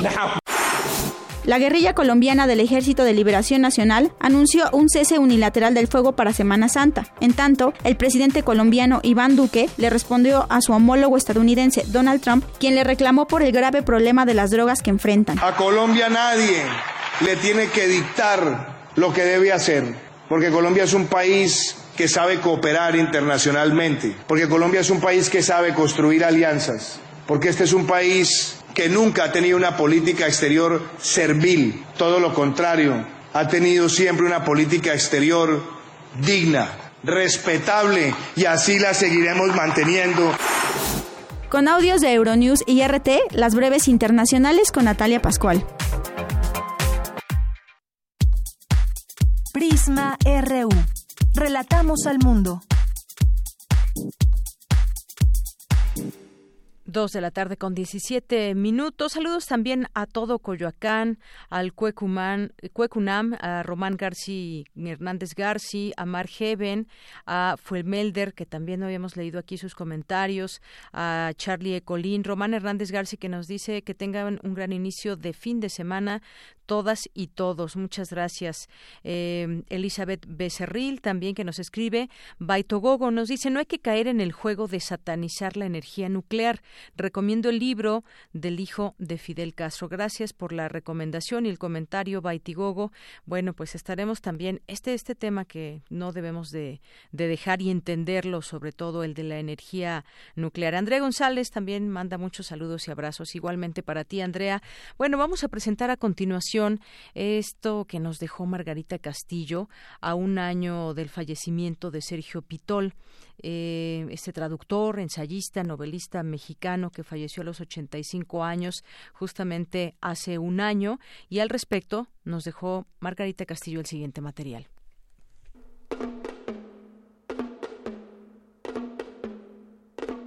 Mis relatos son los cuadernos de bitácora de mis mudanzas terrenales mis mutaciones y asentamientos interiores. El viaje como actividad continua, las frecuentes sorpresas, la coexistencia con lenguas, costumbres, imaginarios y mitologías diferentes, las diversas opciones de lectura, la ignorancia de las modas. Todo eso afirmó mi visión. El libro realiza una multitud de tareas, algunas soberbias, otras deplorables. Distribuye conocimientos y miserias, ilumina y engaña, libera y manipula, enaltece y rebaja, crea o cancela opciones de vida. Sin él, evidentemente ninguna cultura sería posible. Desaparecería la historia y nuestro futuro se cubriría de nubarrones siniestros. Quienes odian los libros también odian la vida. Frase. Relatamos al mundo. Relatamos al mundo. Bien, continuamos dos de la tarde con 19 minutos. Y bueno, pues se aprueba bajar tarifas de la luz en el norte del país, aunque no se dio un porcentaje en específico. El presidente Andrés Manuel López Obrador anunció que a partir de mayo bajarán las tarifas de luz en los estados del norte del país, Baja California y Sonora. Es una rueda de prensa por la mañana donde el mandatario explicó que se ha autorizado un subsidio a la energía eléctrica. Esto luego de que la gobernadora de Sonora Claudia Pavlovich pidiera públicamente al presidente que atendiera la demanda de bajar los costos elevados de luz. Hay una buena noticia para los que viven en el norte, fue lo que dijo el presidente, ya se autorizó este subsidio y bueno, pues seguramente muchas personas que nos estén escuchando pues han tenido algún tipo de litigio o han eh, tenido algo o tienen algo que decir con respecto a las tarifas de luz que muchas veces, sobre todo cuando se dio el cambio de luz y fuerza, pues hubo un disparo de esta eh, de estos precios en la en la luz y que ahora pues bueno sabemos que hay que eh, tener muy en cuenta todo esto, como pues eh, muchas veces la gente que se conecta a los diablitos pues hace también un robo de luz y esto pues en perjuicio obviamente, de la comisión y todos los costos y demás. Vamos a ver qué sucede en este, en este sexenio, pero por lo pronto se aprueban las, bajar las tarifas de luz en el norte del país. En otro tema, el nuevo mando de la Guardia Nacional, el general Luis Rodríguez Bucio, aceptó que a 24 horas de tomar el cargo tiene muchas dudas acerca de la estrategia de seguridad. Estuvo en conferencia eh, de prensa en Palacio Nacional y, bueno, pues aceptó que tiene varias dudas y varias eh, situaciones en torno a este tema de la estrategia, que bueno, pues nosotros somos como ciudadanos, como mexicanos, estamos atentos a cómo se va a hacer esta estrategia. Sabemos ya de esto que se aprobó, una Guardia Nacional y que estará un mando militar al frente, pero pues cómo va a funcionar esta estrategia son cosas que iremos discutiendo aquí, que iremos viendo y sobre todo, pues también las cifras no dejarán mentir a nadie en torno a los temas de inseguridad una de muchas demandas, quizás una de las más sentidas en el país en torno a la seguridad. Mucha gente que, pues lo hemos visto en las encuestas, por ejemplo, en las encuestas eh, del INEGI, por ejemplo, cuántas personas no se sienten seguras en la ciudad donde viven y que se ha vuelto un problema muy grave. Bueno, pues esto es parte de lo que podemos comentar el día de hoy. También, también en otras, en otras cosas, el subsecretario de Energía de Estados Unidos dice que no ve señales de que México quiera revertir la reforma energética. Y bueno, pues también vamos a buscar esta nota que en este momento eh, me están pasando aquí, Daniel. Acaban de revocar la candidatura a Miguel Barbosa, un tema importante.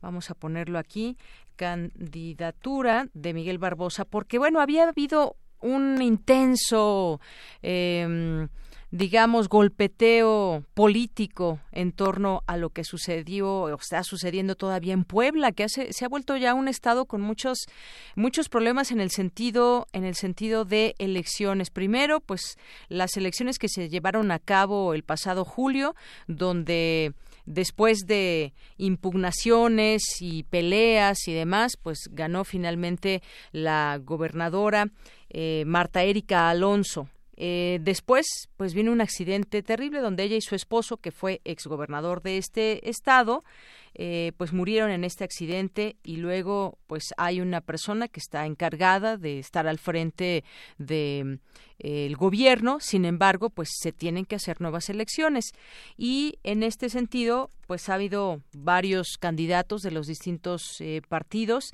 y bueno, pues hasta el momento tenemos eh, toda esta pugna que se ha destapado. Estaba buscando aquí, bueno, Alejandro Rojas pidió a Morena retirar la candidatura de Miguel Barbosa.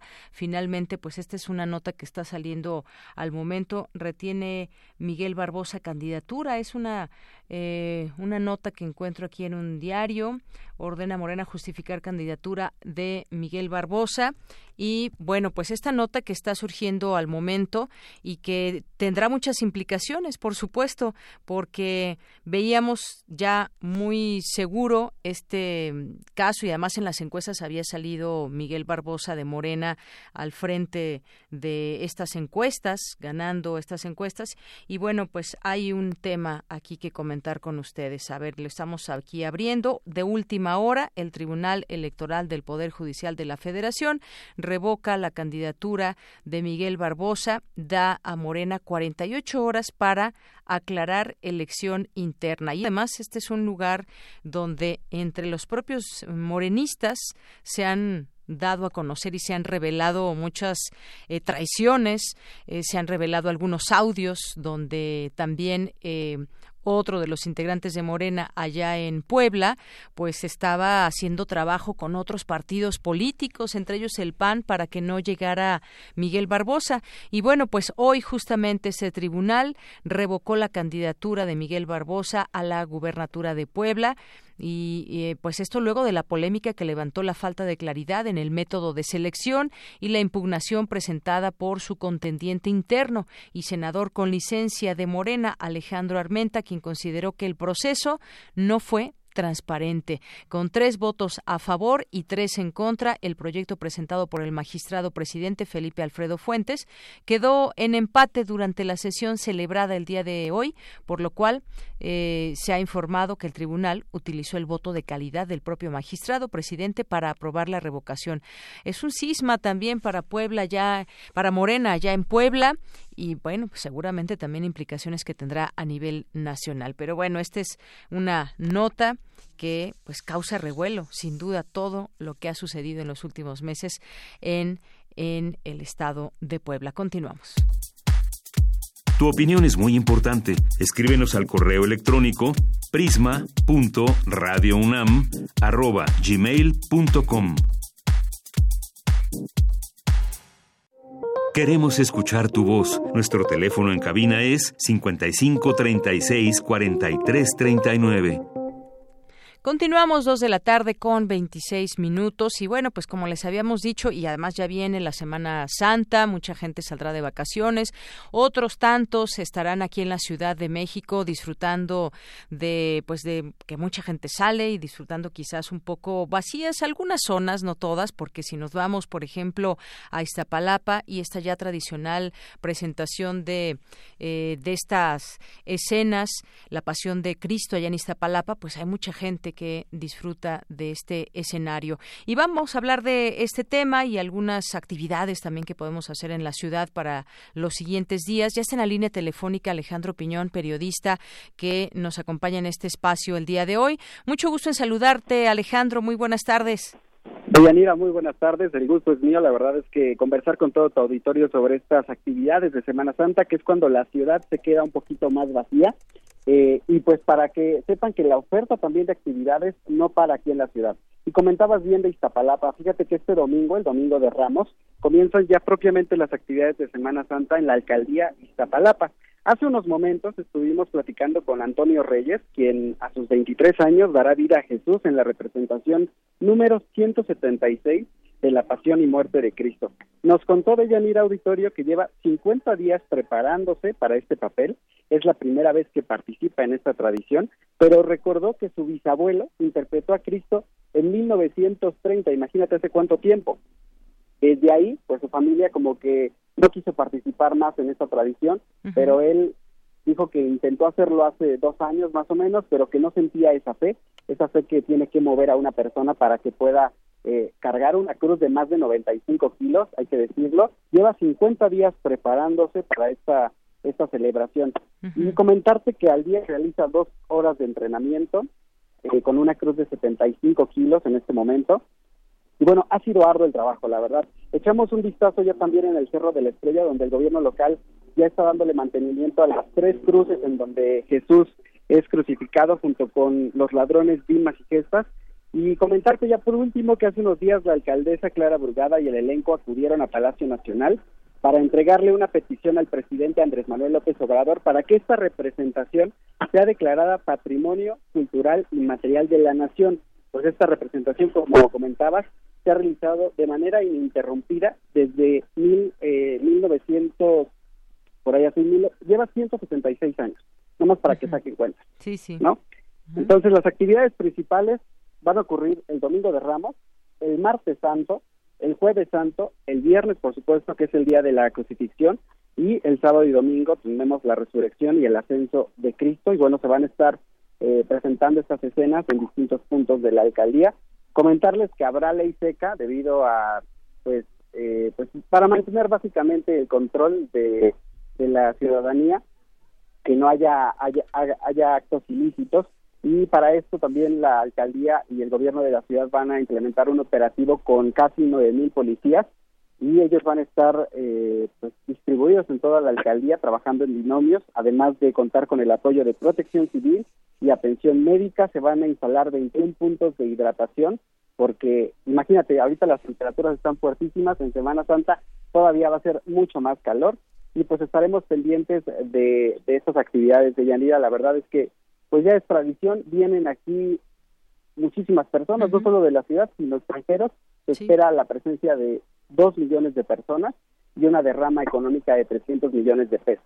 Pues sí, una zona que todos los años lleva a cabo este, pues estas, todas estas actividades. Yo nunca he ido, me debería de dar la vuelta un día de estos ahí en Semana Santa para ver cómo se hace todas, eh, toda esta actividad en la que participan, pues quienes habitan en este lugar, en esta zona, pero como ya decías, muchos, muchos turistas también que vienen a, a, ver estas eh, manifestaciones culturales también. Así es, Deyanira, la verdad es que sí es toda una experiencia recorrer las calles acompañando a este elenco. Eh, hay gente que se queda fuera de su casa propiamente para no tener que avanzar porque en realidad es muchísima, muchísima la gente que recorre los ocho barrios de la alcaldía Iztapalapa y eh, eso por un lado, ¿no? Así que para que se vayan preparando, para este fin de semana inmediato, recomendarles que hoy, en temas un poquito ya más comerciales, Pati Cantó estará en el Auditorio Nacional, si quieren ver todavía alcanza, y hay una obra de teatro muy interesante que se llama Testosterona. Es una obra que relata todo esto, ya ves que está muy de moda, no es moda, más bien está en, contexto todo este tema del Me Too y cómo suceden las relaciones de poder quizá en los medios de comunicación. Un director de un periódico que tiene que elegir a su sucesor y entonces estar en conflicto entre que si la persona que se queda es alguien que conoce, pero que si es mujer, pero que si el acoso. Es una obra, yo creo que bastante interesante, protagonizada por Gabriela de la Garza y Álvaro Guerrero, y que estará en temporada hasta el 26 de mayo en el Foro La Gruta. Muy bien. Tiene comedia, tintes de comedia, pero también, pues al mismo tiempo, una fuerte crítica a cómo se, pues, ejercen estas relaciones de poder en los medios de comunicación y en cualquier otro ámbito. Claro. Oye, yo te diré algunas otras y a nuestro auditorio, porque aquí no nos gusta Pati Cantú, pero bueno, Alex. bueno, hay para todos, hay para todos. Hay para todos, exactamente. Mira, yo, yo quiero recomendar un picnic nocturno en Chapultepec, eh, que va a ser el, bueno, está el segundo fin de semana de cada mes y se organiza este picnic ahí nocturno para que pues pueda uno ir con la pareja, con la familia, con el grupo de amigos. Yo nunca he ido, pero también me gustaría ir a esto. Vamos a irlo apuntando. También está, por ejemplo, en estas actividades que encontré por aquí para niños en el Centro Cultural Tlatelolco, por ejemplo, también eh, un encuentro con Edgar Allan Poe en la Biblioteca México. hay actividades de día y de noche para quienes eh, pues les guste salir en el día o prefieran eh, pues alejarse un poco del calor que tenemos en estos días. Está el Festival Música Viva de la Ciudad de México. Está también pues un festival de cartonería. Yo no sabía que existía un festival de cartonería. Esto en Santa María la Ribera y está también que no he ido. Bueno, aquí ya veo que me faltan muchas cosas por conocer el Parque La Mexicana. No sé si tú lo conozcas. Es el que está por Santa Fe. Exacto, que es más o menos más o menos nuevo y bueno, ahí hay varias eh, actividades también. Así que, pues como dices, en gusto se rompen géneros, hay para todo. Está el Jardín Botánico de Chapultepec, el de la UNAM y muchas otras cosas. Alex Piñón, pues muchas gracias. Muchas gracias a ti, Yanira, y por supuesto un placer compartir con toda la gente de Prisma RU y estaremos pendientes con más información. Claro que sí, te mando un abrazo. Igual, oye, oye, la Feria de la Nieve, la Feria de la Nieve en Tullehualco es otra de las experiencias que no pueden dejar pasar. encuentran nieves exóticas, que si de nopal, que si de víbora de cascabel. La entrada es completamente gratuita, hay actividades culturales, eh, desde orquestas de jazz, hay orquestas, eh, bailes folclóricos.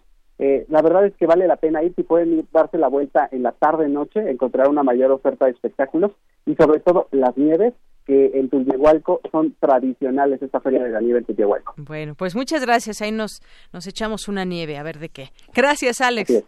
Buenas Hasta tardes. luego. Muy buenas tardes, Alejandro Piñón, periodista, con estas recomendaciones y lo que va a suceder allá en Iztapalapa. Continuamos.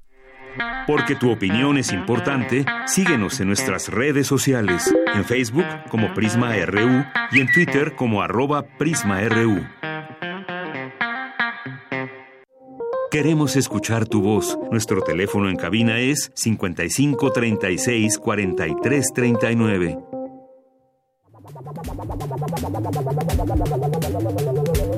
El refractario, RU.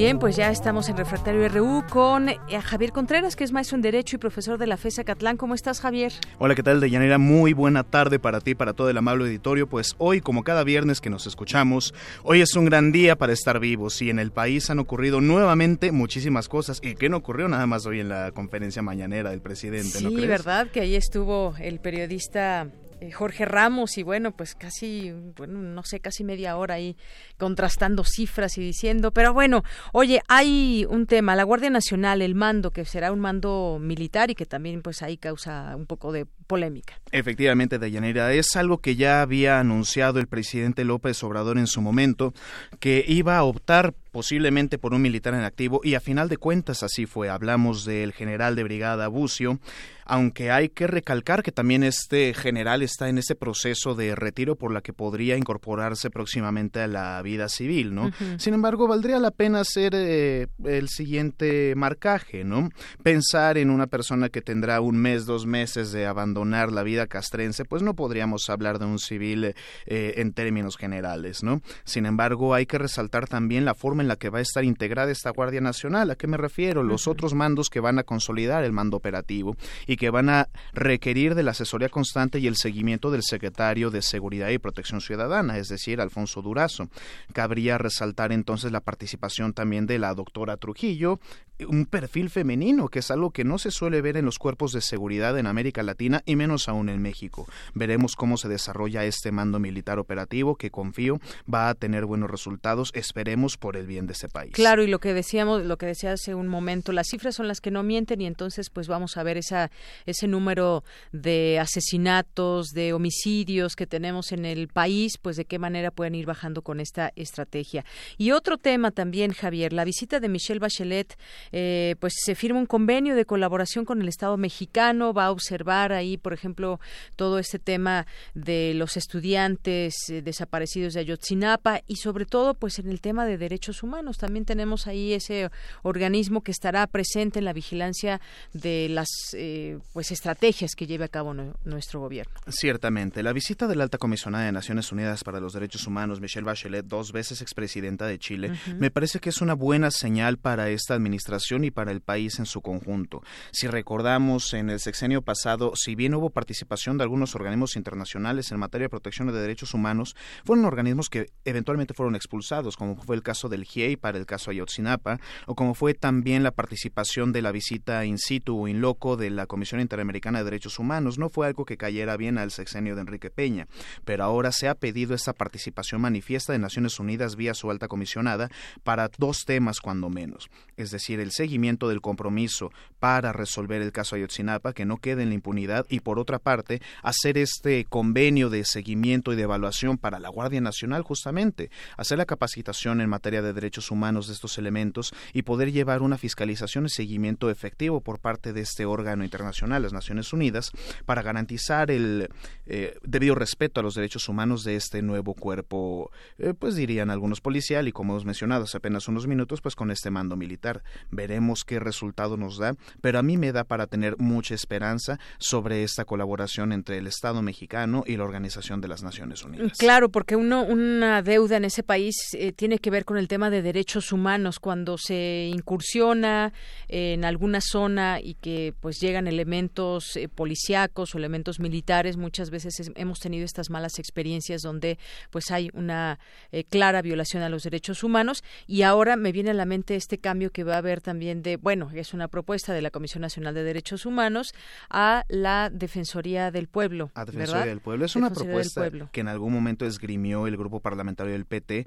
Ahí eh, yo lo temaría con un poco más de cuidado, porque el modelo de la Comisión Nacional de Derechos Humanos no me parece insano, me parece en realidad bastante bueno, pero también que tenga un acercamiento más directo con la comunidad me parece que sería muy satisfactorio. Veremos si hay alguna reforma eventual para esta ley de la Comisión Nacional y en su momento la creación de la Defensoría del Pueblo o cómo fortalecer esta comisión que actualmente tenemos, ¿no? Hay algo que me gustaría recuperar de las palabras de Michelle Bachelet y es cómo cerró parte de sus discursos, es decir, hablar de lo horrorizada que le dejó la situación de violencia en la que vive este país. No podemos hacer oídos sordos ni ojos ciegos a esta situación en la que estamos y hay que enfrentarlo de cara a cara. Claro, claro, hay una herencia que se tiene y una inercia quizás de que muchos grupos eh, delictivos pues sigan actuando de la manera en que lo venían haciendo. Y por último, muy brevemente, la reforma laboral y el sindicalismo es un tema que deberemos prestar mucha atención en adelante. Es decir, la Cámara de Diputados aprobó con 417 votos a favor, es decir, con votos de la oposición también, esta reforma y ahora se ha enviado el dictamen al Senado de la República para su eventual discusión me parece muy relevante por tres puntos en específico, la democracia la libertad sindical, la justicia laboral expedita e imparcial y la negociación colectiva auténtica.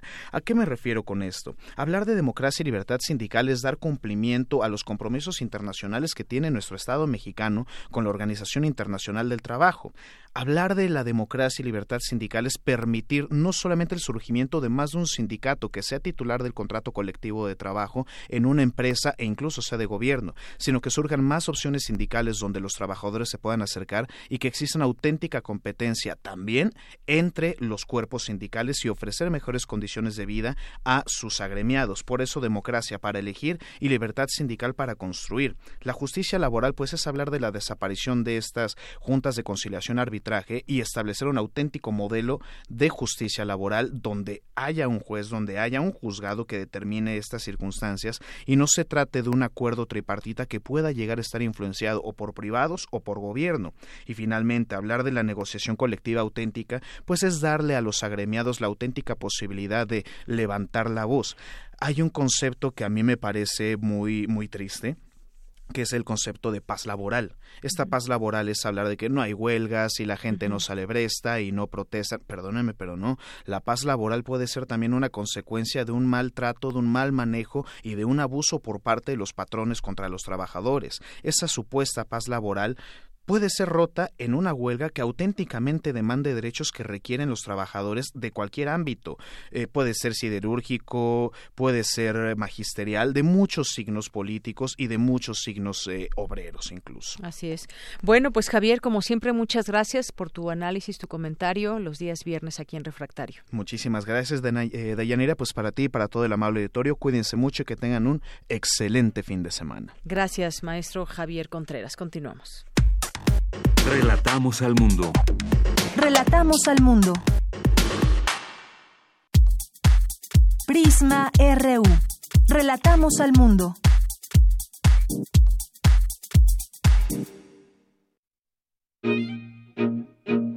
Melomanía RU.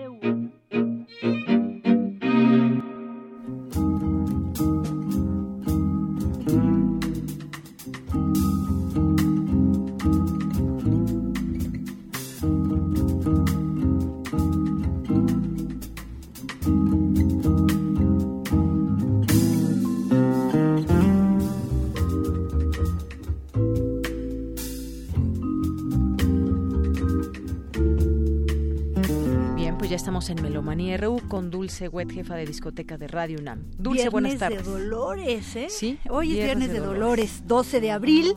Nace en 1940 Herbie Hancock, pianista, tecladista, director de orquesta, compositor y actor estadounidense.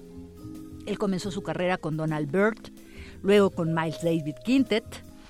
Y bueno, esto ayudó a que tomara un papel muy importante eh, haciendo no solo post-bop, sino también como jazz, funk y electrofusión de todos esos estilos.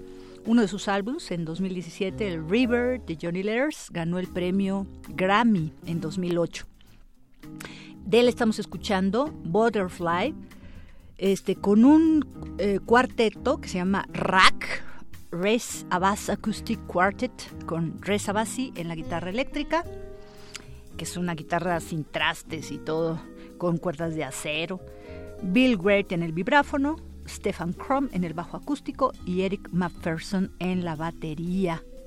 Para que escuchemos un poquito estos, estos ritmos y después nos vamos a lo clásico con nuestro regalo habitual.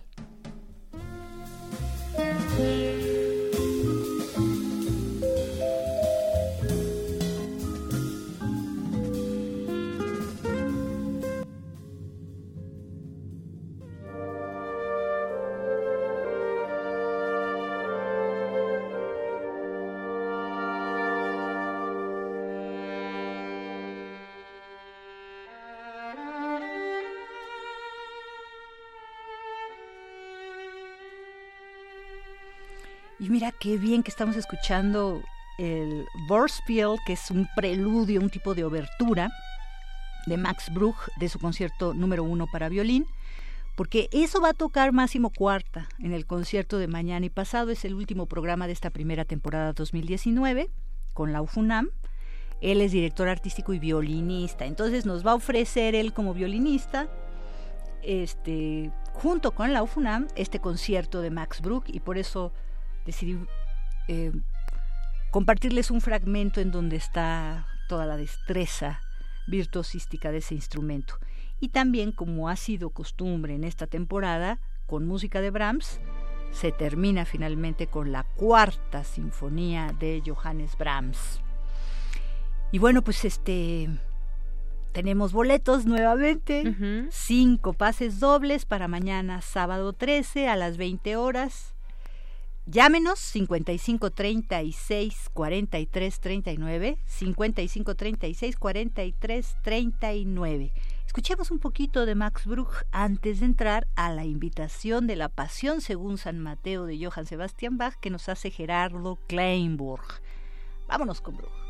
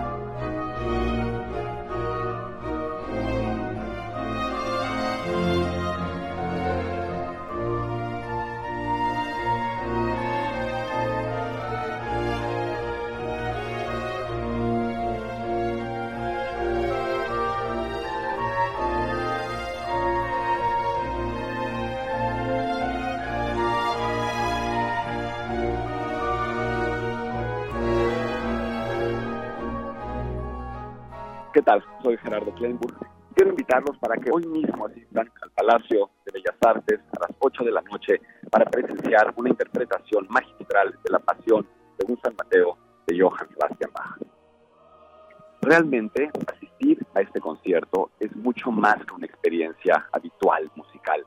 Es entrar en contacto con una de las cumbres absolutas de la música barroca y del propio catálogo de Bach, lo cual es y habría que tratar de hacer ver por qué. En estricto sentido, es un oratorio, un oratorio que habla de la pasión del Mesías.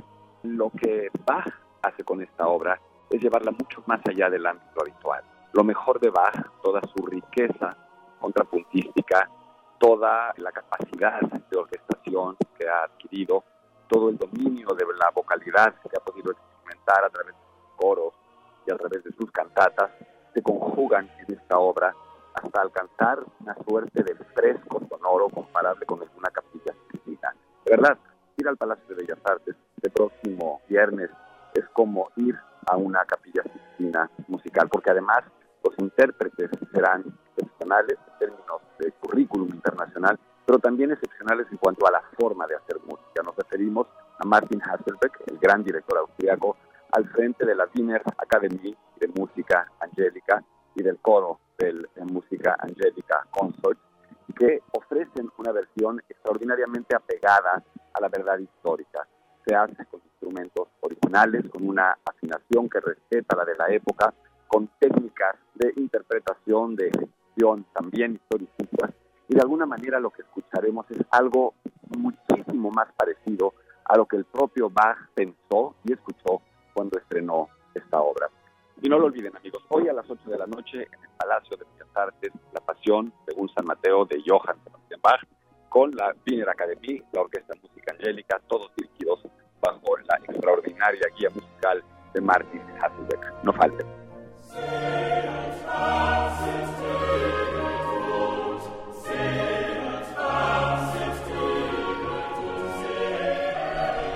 Bueno, pues esta maravilla se va a escuchar hoy en el Palacio de Bellas Artes y es la Orquesta de Viena de la Academia de Viena, el Música Angélica Baroque Orchestra, todos dirigidos por Martin Hallensbock. Esta obra es fantástica. Después de muchos años de no tenerla en cartelera, el año pasado la tuvimos en la UNAM con Máximo Cuarta, la dirigió y tuvimos a todos los coros de la UNAM también, al Filarmónico y al de la escuela.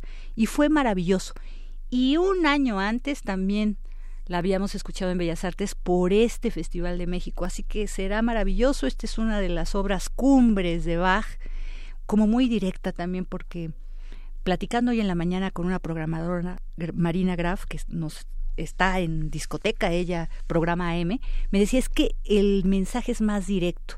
Y en el caso de la Pasión de San Juan, el mensaje es como más filosófico, porque hay ahí toda una eh, mm, una poesía que tiene que ver con la teología. En fin, que qué bueno que hay esta época para escuchar esta música tan buena. Y ya tenemos los ganadores de la OFUNAM. Es Elías Siufe, Paola Migliaro, Juan Rivera, María Karina Solís y Aguilar Martínez Sandy. Pues, mañana desde las siete y media ahí les pueden dar. Y les va a encantar Máximo Cuarta que. Sí, tocando el violín con Max Bruch por supuesto que les va a encantar. Vámonos ahora, los, el coro de madrigalistas de Bellas Artes acaba de tocar ahorita en la mañana, a las 10 de la mañana, en el Colegio Madrid. Y va a tocar en el Casino Español el domingo. Resulta que el primero de abril se cumplieron 80 años del fin de la Guerra Civil en España y bueno, la gran acogida que hizo México en ese momento con Lázaro Cárdenas y, bueno, y toda la riqueza que tuvimos con tantos intelectuales, músicos, investigadores. Y entonces, bueno, el coro de madrigalistas hace todo un programa que tiene que ver con esas herencias. Vamos a escuchar música, por supuesto, de Rodolfo Halfter, algo de García Lorca también. Este, bueno, que nos lo diga todo Carlos Aranzay, director del Coro de Madrigalistas de Bellas Artes, quien nos hace la invitación.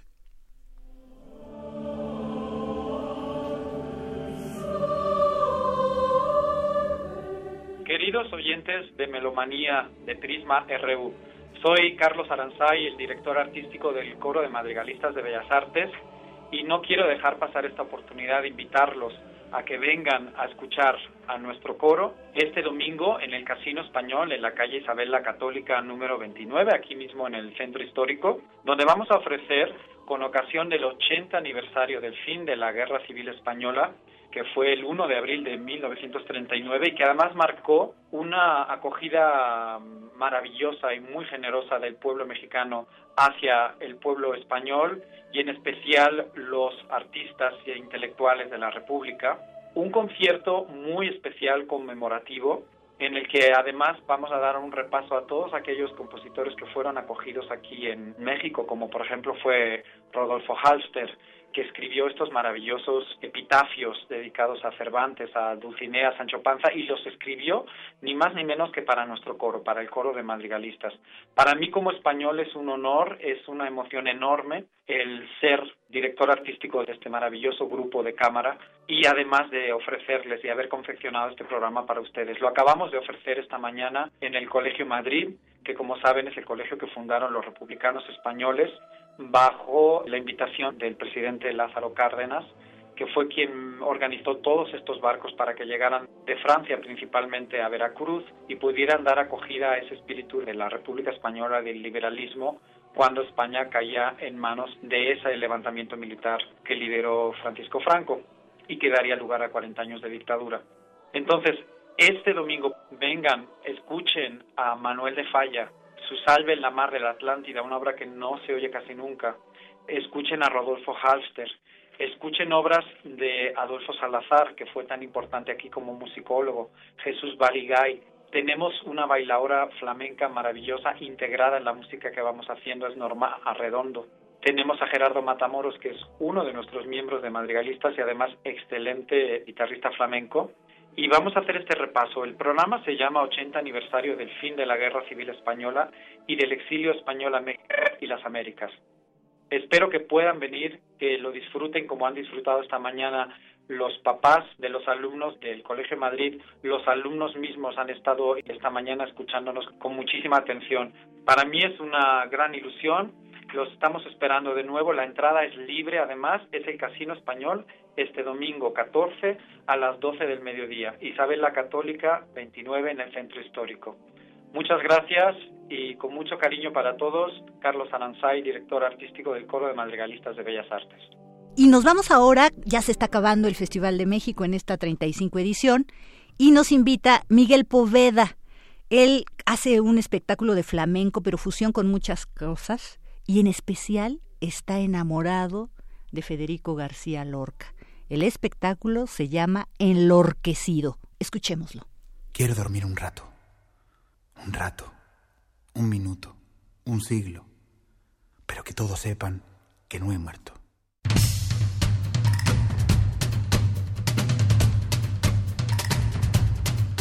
Hola amigos melómanos de Prisma RU. Es un placer hablarles. Les habla Miguel Poveda. Voy a estar aquí dentro del Festival Centro Histórico. Muy feliz de poder decirles que voy a estar hoy y mañana en el Teatro Esperanza Iris y ofreciendo un repertorio que va desde el flamenco más tradicional, el flamenco más clásico, también pues, pues la poesía de Federico García Lorca a través de música propia que le he hecho a sus textos con todo el amor, con todo el respeto que le tengo a Federico y es un viaje de emociones por la cultura, por la libertad, por la música de raíz y como no también por algunos encuentros que tenemos y algunos puntos que tenemos en común la música popular mexicana con la música tradicional flamenca. Ya no me encontraron, no me encontraron, no, no, no me encontraron, no, no me encontraron, no. Bueno, hay un margen de improvisación y de sorpresa y en definitiva es un concierto que va a estar muy vivo y seguramente con ustedes en el teatro escuchándonos será todavía mucho más vivo. Mi corazón oprimido siente junto a la alborada ay el dolor de sus amores y el sueño de la distancia.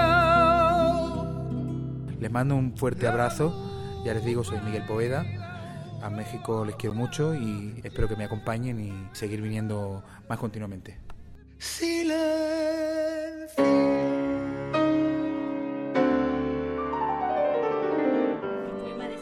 Ya no lo escuchamos.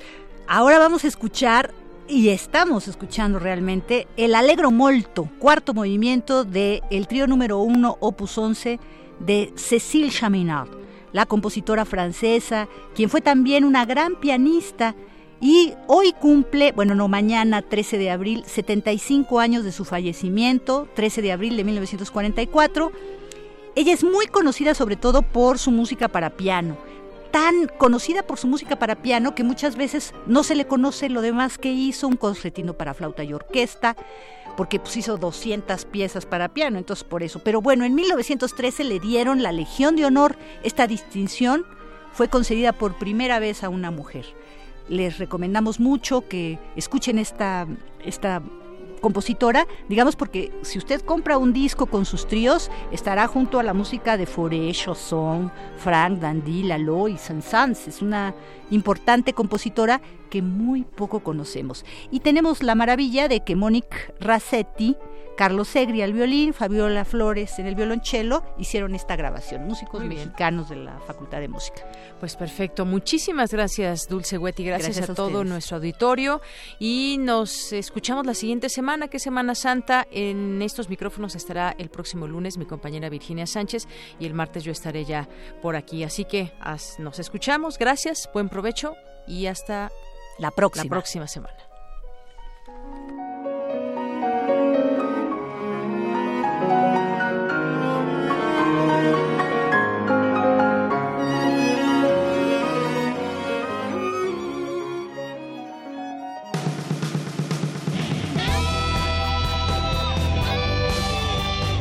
Prisma RU. Relatamos al mundo.